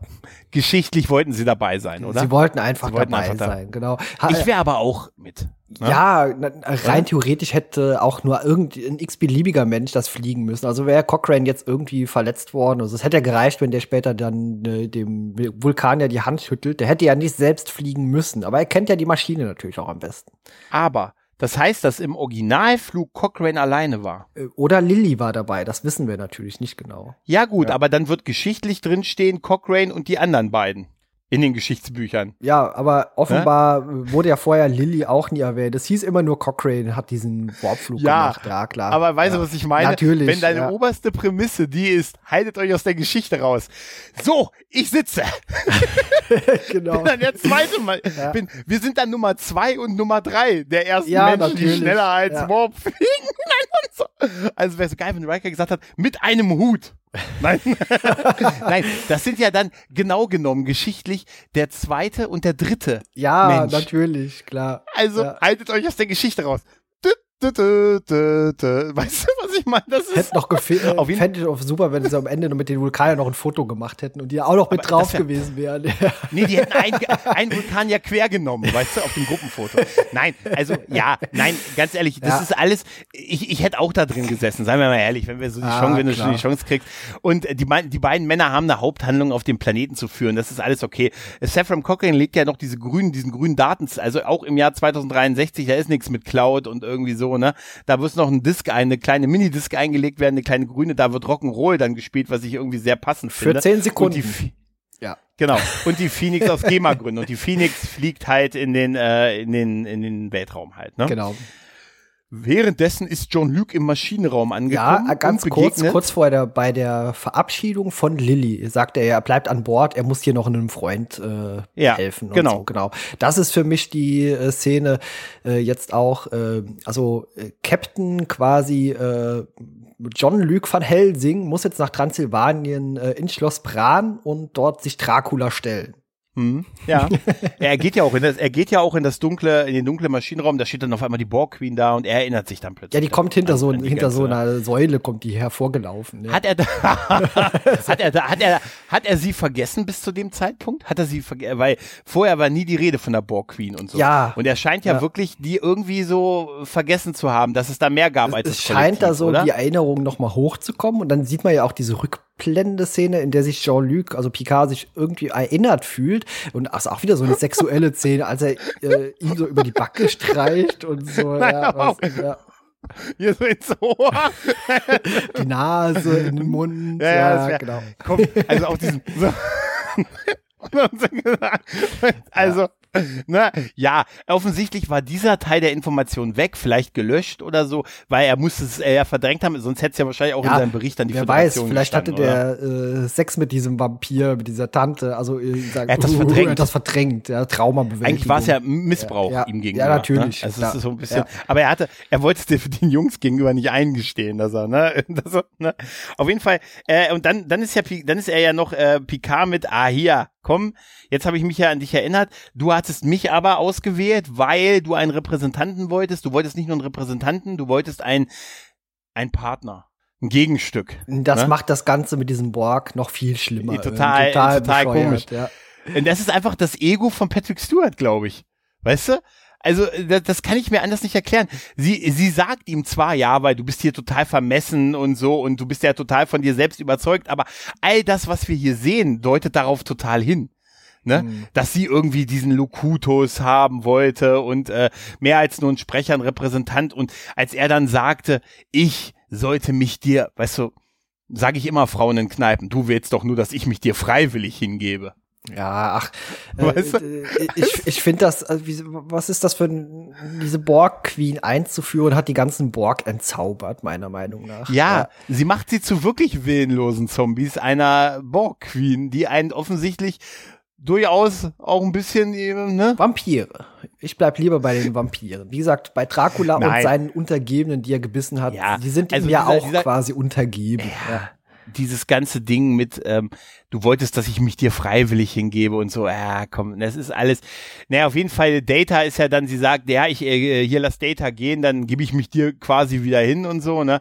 Und dann lässt sie ja auch Data gehen, sie senkt dieses Kraftfeld, aber Picard sagt dann zu Data, gehen Sie, und er will aber nicht. Data hat ja jetzt schon so ein Stück menschliches Gesicht halt hier drauf ja. und die Haare, ist die beste Friese, die er hat, mit hier so einer kleinen Tolle und so drin. Ja. Aber Data will gar nicht mehr weg. Data sagt, ich bin hier total cool mit, das ist ja Down with the Sickness, ich bin total hier Team Borg jetzt. Genau. Ne? Und dann wird, wird Picard noch von zwei Borg gepackt und man packt ihn in die, in die örtliche Assimilationskammer. Ne? Genau, aber komischerweise oh. schießt man ihm hier noch keine irgendwie Nanosonden in den Hals. Also gebissen wird er jetzt hier noch nicht. nee, nee. Es ist, ähm, äh, aber man hat einen Borg, der ihn so bedroht hier mit so einer Kettensäge, mit so einer kleinen Kettensäge. Mit so, so einer kleinen Säge, ja, ja, genau. Wer entscheidet Beste eigentlich, was die Borg für ein Equipment bekommen? Vorher dieses kleine, mickrige Händchen, was, was macht man denn damit? Also damit kannst du ja Na, noch geil. nicht mal mehr eine Zigarette halten. Geil wäre so ein kleines Armeemesser, weißt du, so ein kleines Schweizer Messer wäre so. Wo man so ausklappen Nein. kann. Also auf jeden Fall ist jetzt der neue Plan, nachdem die ja versucht hatten, vorher das Kollektiv zu informieren. Das kann sie ja offensichtlich nicht von sich aus. Ist jetzt der neue Plan, diesen Warpflug zu verhindern und damit die und äh, Data äh, ähm, äh, gibt halt den Hauptcomputer frei. Damit haben sie Kontrolle über das Waffensystem und damit soll jetzt die Phoenix zerstört werden. Und äh, Picard soll sich das ansehen. Ja, er muss sich das angucken. So, ja. Genau. Ne, er ist nicht einfach nur eine Drohne. Er, sie, die Borg Queen hat die Assimilation von Millionen Drohnen begleitet. Er soll, er soll jetzt sehen. Er soll das Vor Ende der Zukunft der Menschheit. Ja, vorher gab es übrigens ja? noch eine, einen Moment, wo ich mich an äh, zurück in die Zukunft erinnert gefühlt habe, denn die Borg Queen sagt zu Picard: Ah, du denkst in so dreidimensionalen Begriffen. Und mm. das äh, hätte noch gefehlt, ja. dass sie sagt: Du denkst eben nicht vierdimensional. Marty. genau. Marty. Nein, auf jeden Fall guckt man dann angesprengt auf den Bildschirm. Data hat eine Salve Photon-Torpedos abgeschickt und dann gibt es, es dauert so ein bisschen, ne? die kommen dann angeflogen, ne? Ja, und, so, und, man denkt so aus dem Winkel, ne? Ja, die, die schießen drei Quantentorpedos auf die Phoenix. Ist das nicht ein bisschen Overkill? Da hätte auch, die hätten auch einen Stein mit dem Steinschlossgewehr da drauf schießen können ich, ich glaube, das sind so Salven, die gibt's nur so in mehreren Packs. Wir haben, ähm, ich glaube, die können auch nur so ersetzt werden. Ja, Gott sei Dank haben die keinen Phaser nicht, benutzt, weil der wäre jetzt viel zielgenauer gewesen. haben einfach nur, aber du hättest es gleich gesehen. Nee, die haben gesagt, wir haben jetzt drei Photon-Torpedos aus der Verpackung genommen, Leute. Wenn die Verpackung angebrochen ist, dann müssen die auch verwendet werden. Die haben so ein Ablaufdatum. Genau, ja. Das sind noch welche von der D, die rübergekommen sind. Weißt du, die haben wir noch, haben wir noch schnell ja, Die D hatte noch keine Quantentorpedos. Die hatten nur Photonentorpedos. Ja aber das ist trotzdem, wahrscheinlich ist das auch dasselbe eigentlich, aber naja, aber auf jeden Fall ist dieser Kamerashot sehr geil, wo man dann von die Kam wenn man die sieht, wie die von oben angeflogen kommen, denkt man, oh, die treffen die Phoenix gleich und dann ist der Kamerashot von der anderen Seite und man sieht dann halt, wie die drei Photonentorpedos vorbei Ja, das sieht auch äh, so aus, als würde Picard schon so einen Moment vorher erahnen, hä, Moment, die Dinger gehen vorbei. Zumindest hat er so einen Blick ja. drauf, ja. Ja, man kann in drei Dimensionen sehen. Ja. Halt, ne? Und dann ist die Borg Queen gar nicht mehr amused, sagt Data. Und dann sehen wir halt Brands, also Data halt, ne, Widerstand ist zwecklos. Und dann dreht er sich um und schlägt in diesen Tank rein, was der Plan ursprünglich ja war, dass sie mit den Phasern diesen, diesen Tank ähm, zerstören, damit dieses Gas ausströmt, was die biologischen Komponenten der Borg tötet. Äh, und damit wird, er wird so zurückgeschleudert und Picard kann aus warum auch immer sich plötzlich befreien Ne, er war ja auf diesem Ding geschneit ja. und er kann sich auf jeden Fall befreien. Klettert nach oben. Ähm, die, die Borg fallen alle auseinander, ne, weil dieses Gas ja, ausläuft. Das, das ist quasi jetzt die Durchflutung des Raums mit Licht. Also sind wir wieder genau, bei den Vampiren. Richtig. Also die sterben Stimmt, jetzt alle, weil genau. da kommt jetzt die Sonne rein, dieser Nebel, dieser giftige Dampf und der zersetzt alles Organische. Genau. Und da ist dann noch die Borg Queen, die hängt noch so an Picard dran und Patrick Stewart hat dann so seinen, wirklich seinen John McClane-Moment im Unterhemd und so. Ja, ja, dann oben ja. an diesem Seil und die Borg Queen hängt so unten an ihm dran und dann kommt Data, dem auch schon so, dass die ganze Haut dann so abgeätzt ist und so, nur so die metallischen Komponenten, der kommt dann so von unten, packt die Borg Queen und reißt sie unten in den Nebel und Picard schafft es halt oben, sich ne, lang zu hangeln, weil er so stark ist und äh, noch auf die Balustrade zu kommen und dann das Abluftsystem. Äh, man kann einmal hier diese ganze Plasma kann man offensichtlich Plasma kann man also offensichtlich einfach absaugen. Wie Das so ein Staubsauger. Ja, ja, genau. Ja, ja, ja, ja, aber das, das ist schon sehr geil und dann dann ist so der endgültige dieser währenddessen hat der Warp-Sprung übrigens geklappt bei Saffron Cochrane, der hat dann ne, die sind dann tatsächlich auf Warp gegangen, ne, nachdem Ja. die Torpedos, was waren das? Nee, nee, ist alles gut, ne? Äh, äh, wurde gar nicht mehr drauf eingegangen. Ich glaube, die haben das gar nicht Genau. mitbekommen. Ja. Genau, glaube ich auch, ja, ja. Die sind einfach auf Warp gegangen und dann äh, Picard hat klettert dann nach unten und dann liegt dann die Borg Queen nur so die so äh, aber nur die mechanischen Komponenten und dann ist dann so ihr Kopf und ihre Wirbelsäule, die wir gesehen haben, wie sie eingesetzt wurden, ja. Nur noch die Zappeln so und er bricht ihr quasi so das das Genick im wahrsten Sinne. Die, die Effekte, halt, die ne? sehen alle so großartig aus. Auch vorher noch, als sie so, sich so zersetzt eben da in diesem Nebel, als man die so schreien hört auch.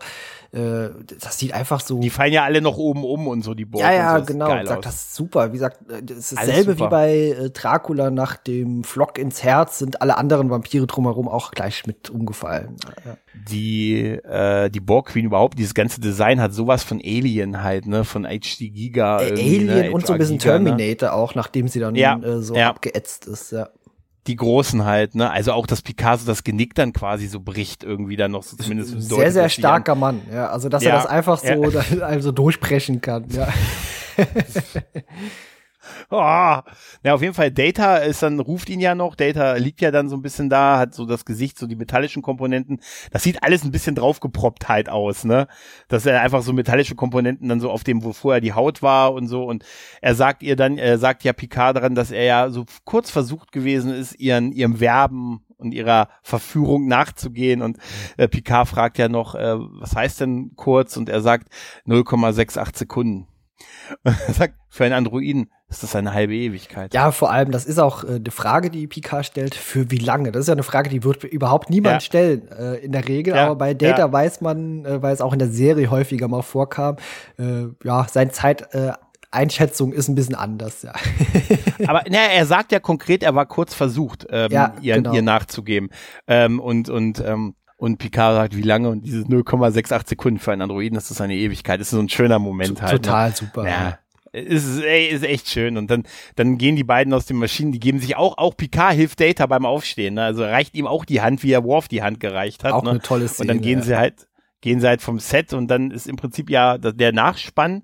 Ne? Wir sehen unten, wie ein Raumschiff landet, ähm, wie ein Raumschiff mit Aliens quasi äh, ja an dieser an dieser Phoenix-Station landet und die ganzen Leute, die da arbeiten, ehrfürchtig so im Licht stehen. Das hat was von der unheimlichen Begegnung der dritten Art, dieses Raumschiff aus dem Dunkeln, dann der hell erleuchtete Landeplatz und da ist mir erstmal wieder aufgefallen.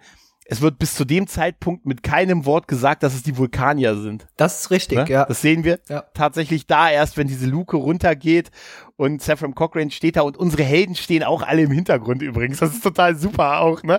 Da sind sie dann doch noch dabei, ne?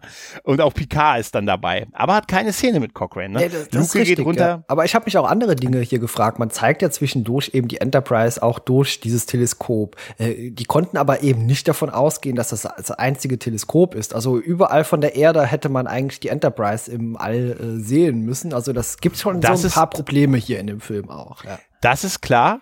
Das ist tatsächlich ein Punkt. Was sie aber zumindest nachher noch erwähnen, ist, dass sie irgendwie ihre, ihre, ihre Signatur verschleiert haben vor den Vulkaniern. Das wird tatsächlich noch erwähnt. Ja. Dass sie irgendwie sich beim Mond versteckt Schon, haben. aber dann irgendwie. fliegt man auch wieder zurück und fliegt durch die Zeit, Ja, ja. Äh, indem man quasi, wenn jeder hochguckt, hätte das jeder sehen können. Also Lilly sieht das ja, das auch. stimmt ja. schon. Das, das stimmt schon. Auf jeden Fall ist es schön, dass dann die Vulkanier rauskommen. Saffron Cochrane geht dann auf sie zu. Der Vulkanier macht den vulkanischen Gruß halt und äh, Saffron versucht den auch, aber kriegt ihn nicht hin und Kriegt- reicht ihm stattdessen, da haben ja, wir es genau. wieder. Ne?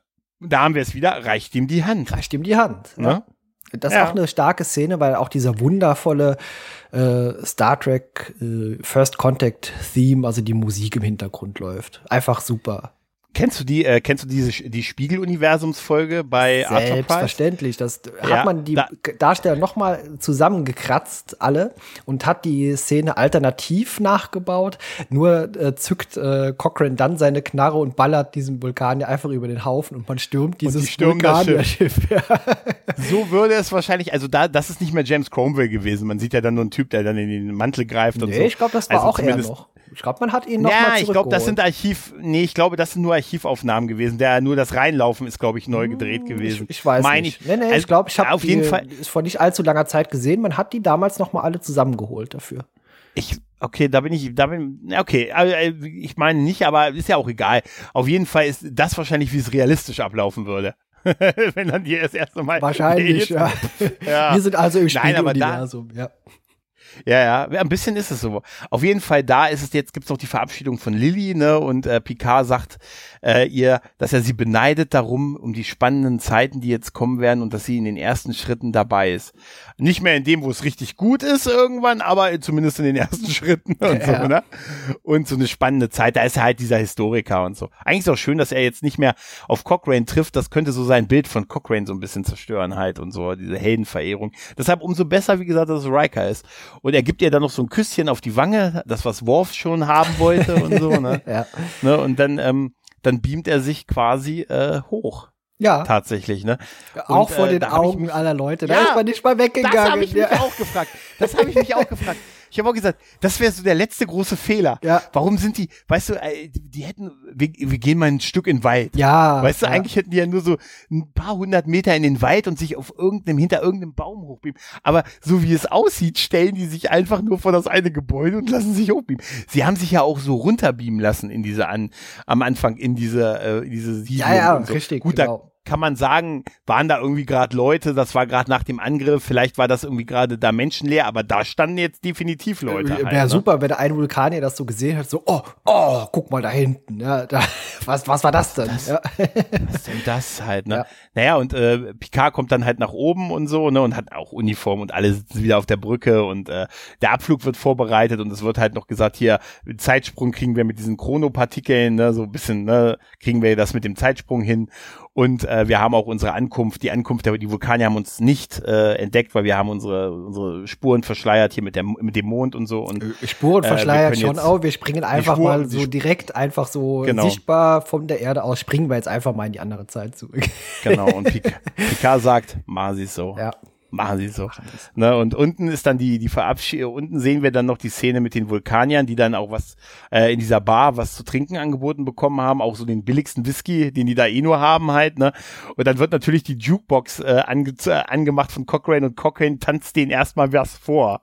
Ne? Das ist so ein super erster Kontakt. Und dann geht so diese, die Kamera so zurück und wir sehen dann halt wirklich diesen, diese Kneipe und wie die da alle stehen und Cochrane, wie er da so in der Mitte tanzt. Und dann siehst du auch so die Fahrzeuge da stehen und du siehst noch das, das vulkanische Schiff ja, auf der ja. Lichtung und so.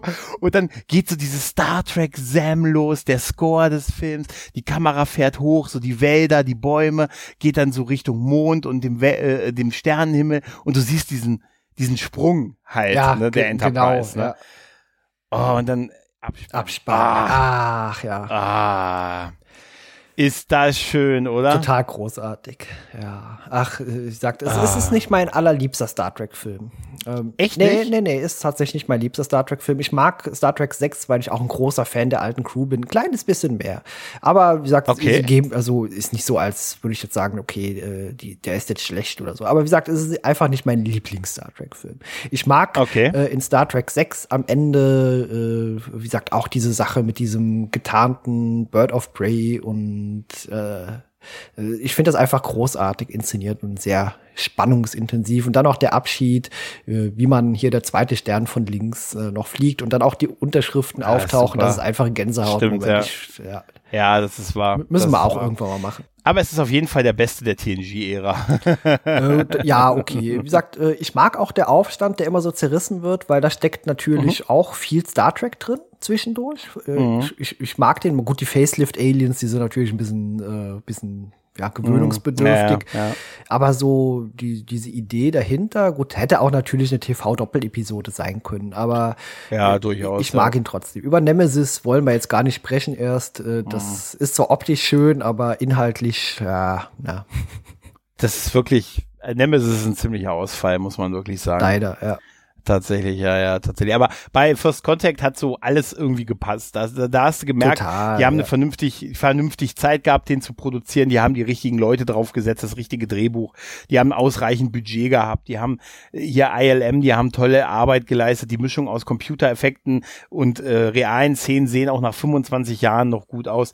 Dass man kann das mit der Borg Queen als kritisch betrachten, weil es halt diese ganze Borg Kollektivsache für mich, für mich rein, für mich total ad absurd absurdum führt und die Borg eigentlich nur zu willenlosen, es sind eigentlich, äh, gut, es hieß immer, es sind Drohnen, offensichtlich, ne?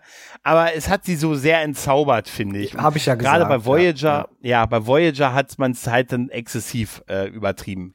Da hat man mir auch die Borg irgendwann madig gemacht. Ja, die, ich würde jetzt auch von den Borg, deswegen war ich auch, als man Picard hier angekündigt hat, die Serie und oh, schon wieder die Borg. Ach, lasst, lasst, lasst, lasst euch doch mal was Neues ja. einfallen. Immer wieder die Borg. Man hat es satt und, irgendwie, Ja, ich ne? hab's wirklich ja. satt. Ja, also ich äh, wie gesagt, vor allem, weil man sie eben auch durch verschiedene ungute Entscheidungen einfach, ja, ein bisschen zerlegt hat, meiner Meinung nach. Sagt, ich mag es immer, wenn man über eine fremde Spezies gar nicht zu viel erfährt, wenn da immer so ein Mysterium äh, bestehen bleibt und ja, also man hat später einfach, äh, später wirkten die Borg auch eher wie Kanonenfutter. Also die waren nicht mehr so dieses extrem übermächtige, sondern man hat es dann eben problemlos geschafft, ja. die zu besiegen auch. Und das, das war ja, und man konnte auch die, man konnte halt auch diese ganze Borg Queen nicht nachvollziehen, ja, ne? was, was ja. sie eigentlich wollte und wie und wie. Man kann ja auch darüber diskutieren, was ist an uns Menschen denn so wichtig? Ne? Warum brauchen wir einen? Warum braucht es bei uns einen Repräsentant, der uns vorbereitet auf was auch immer?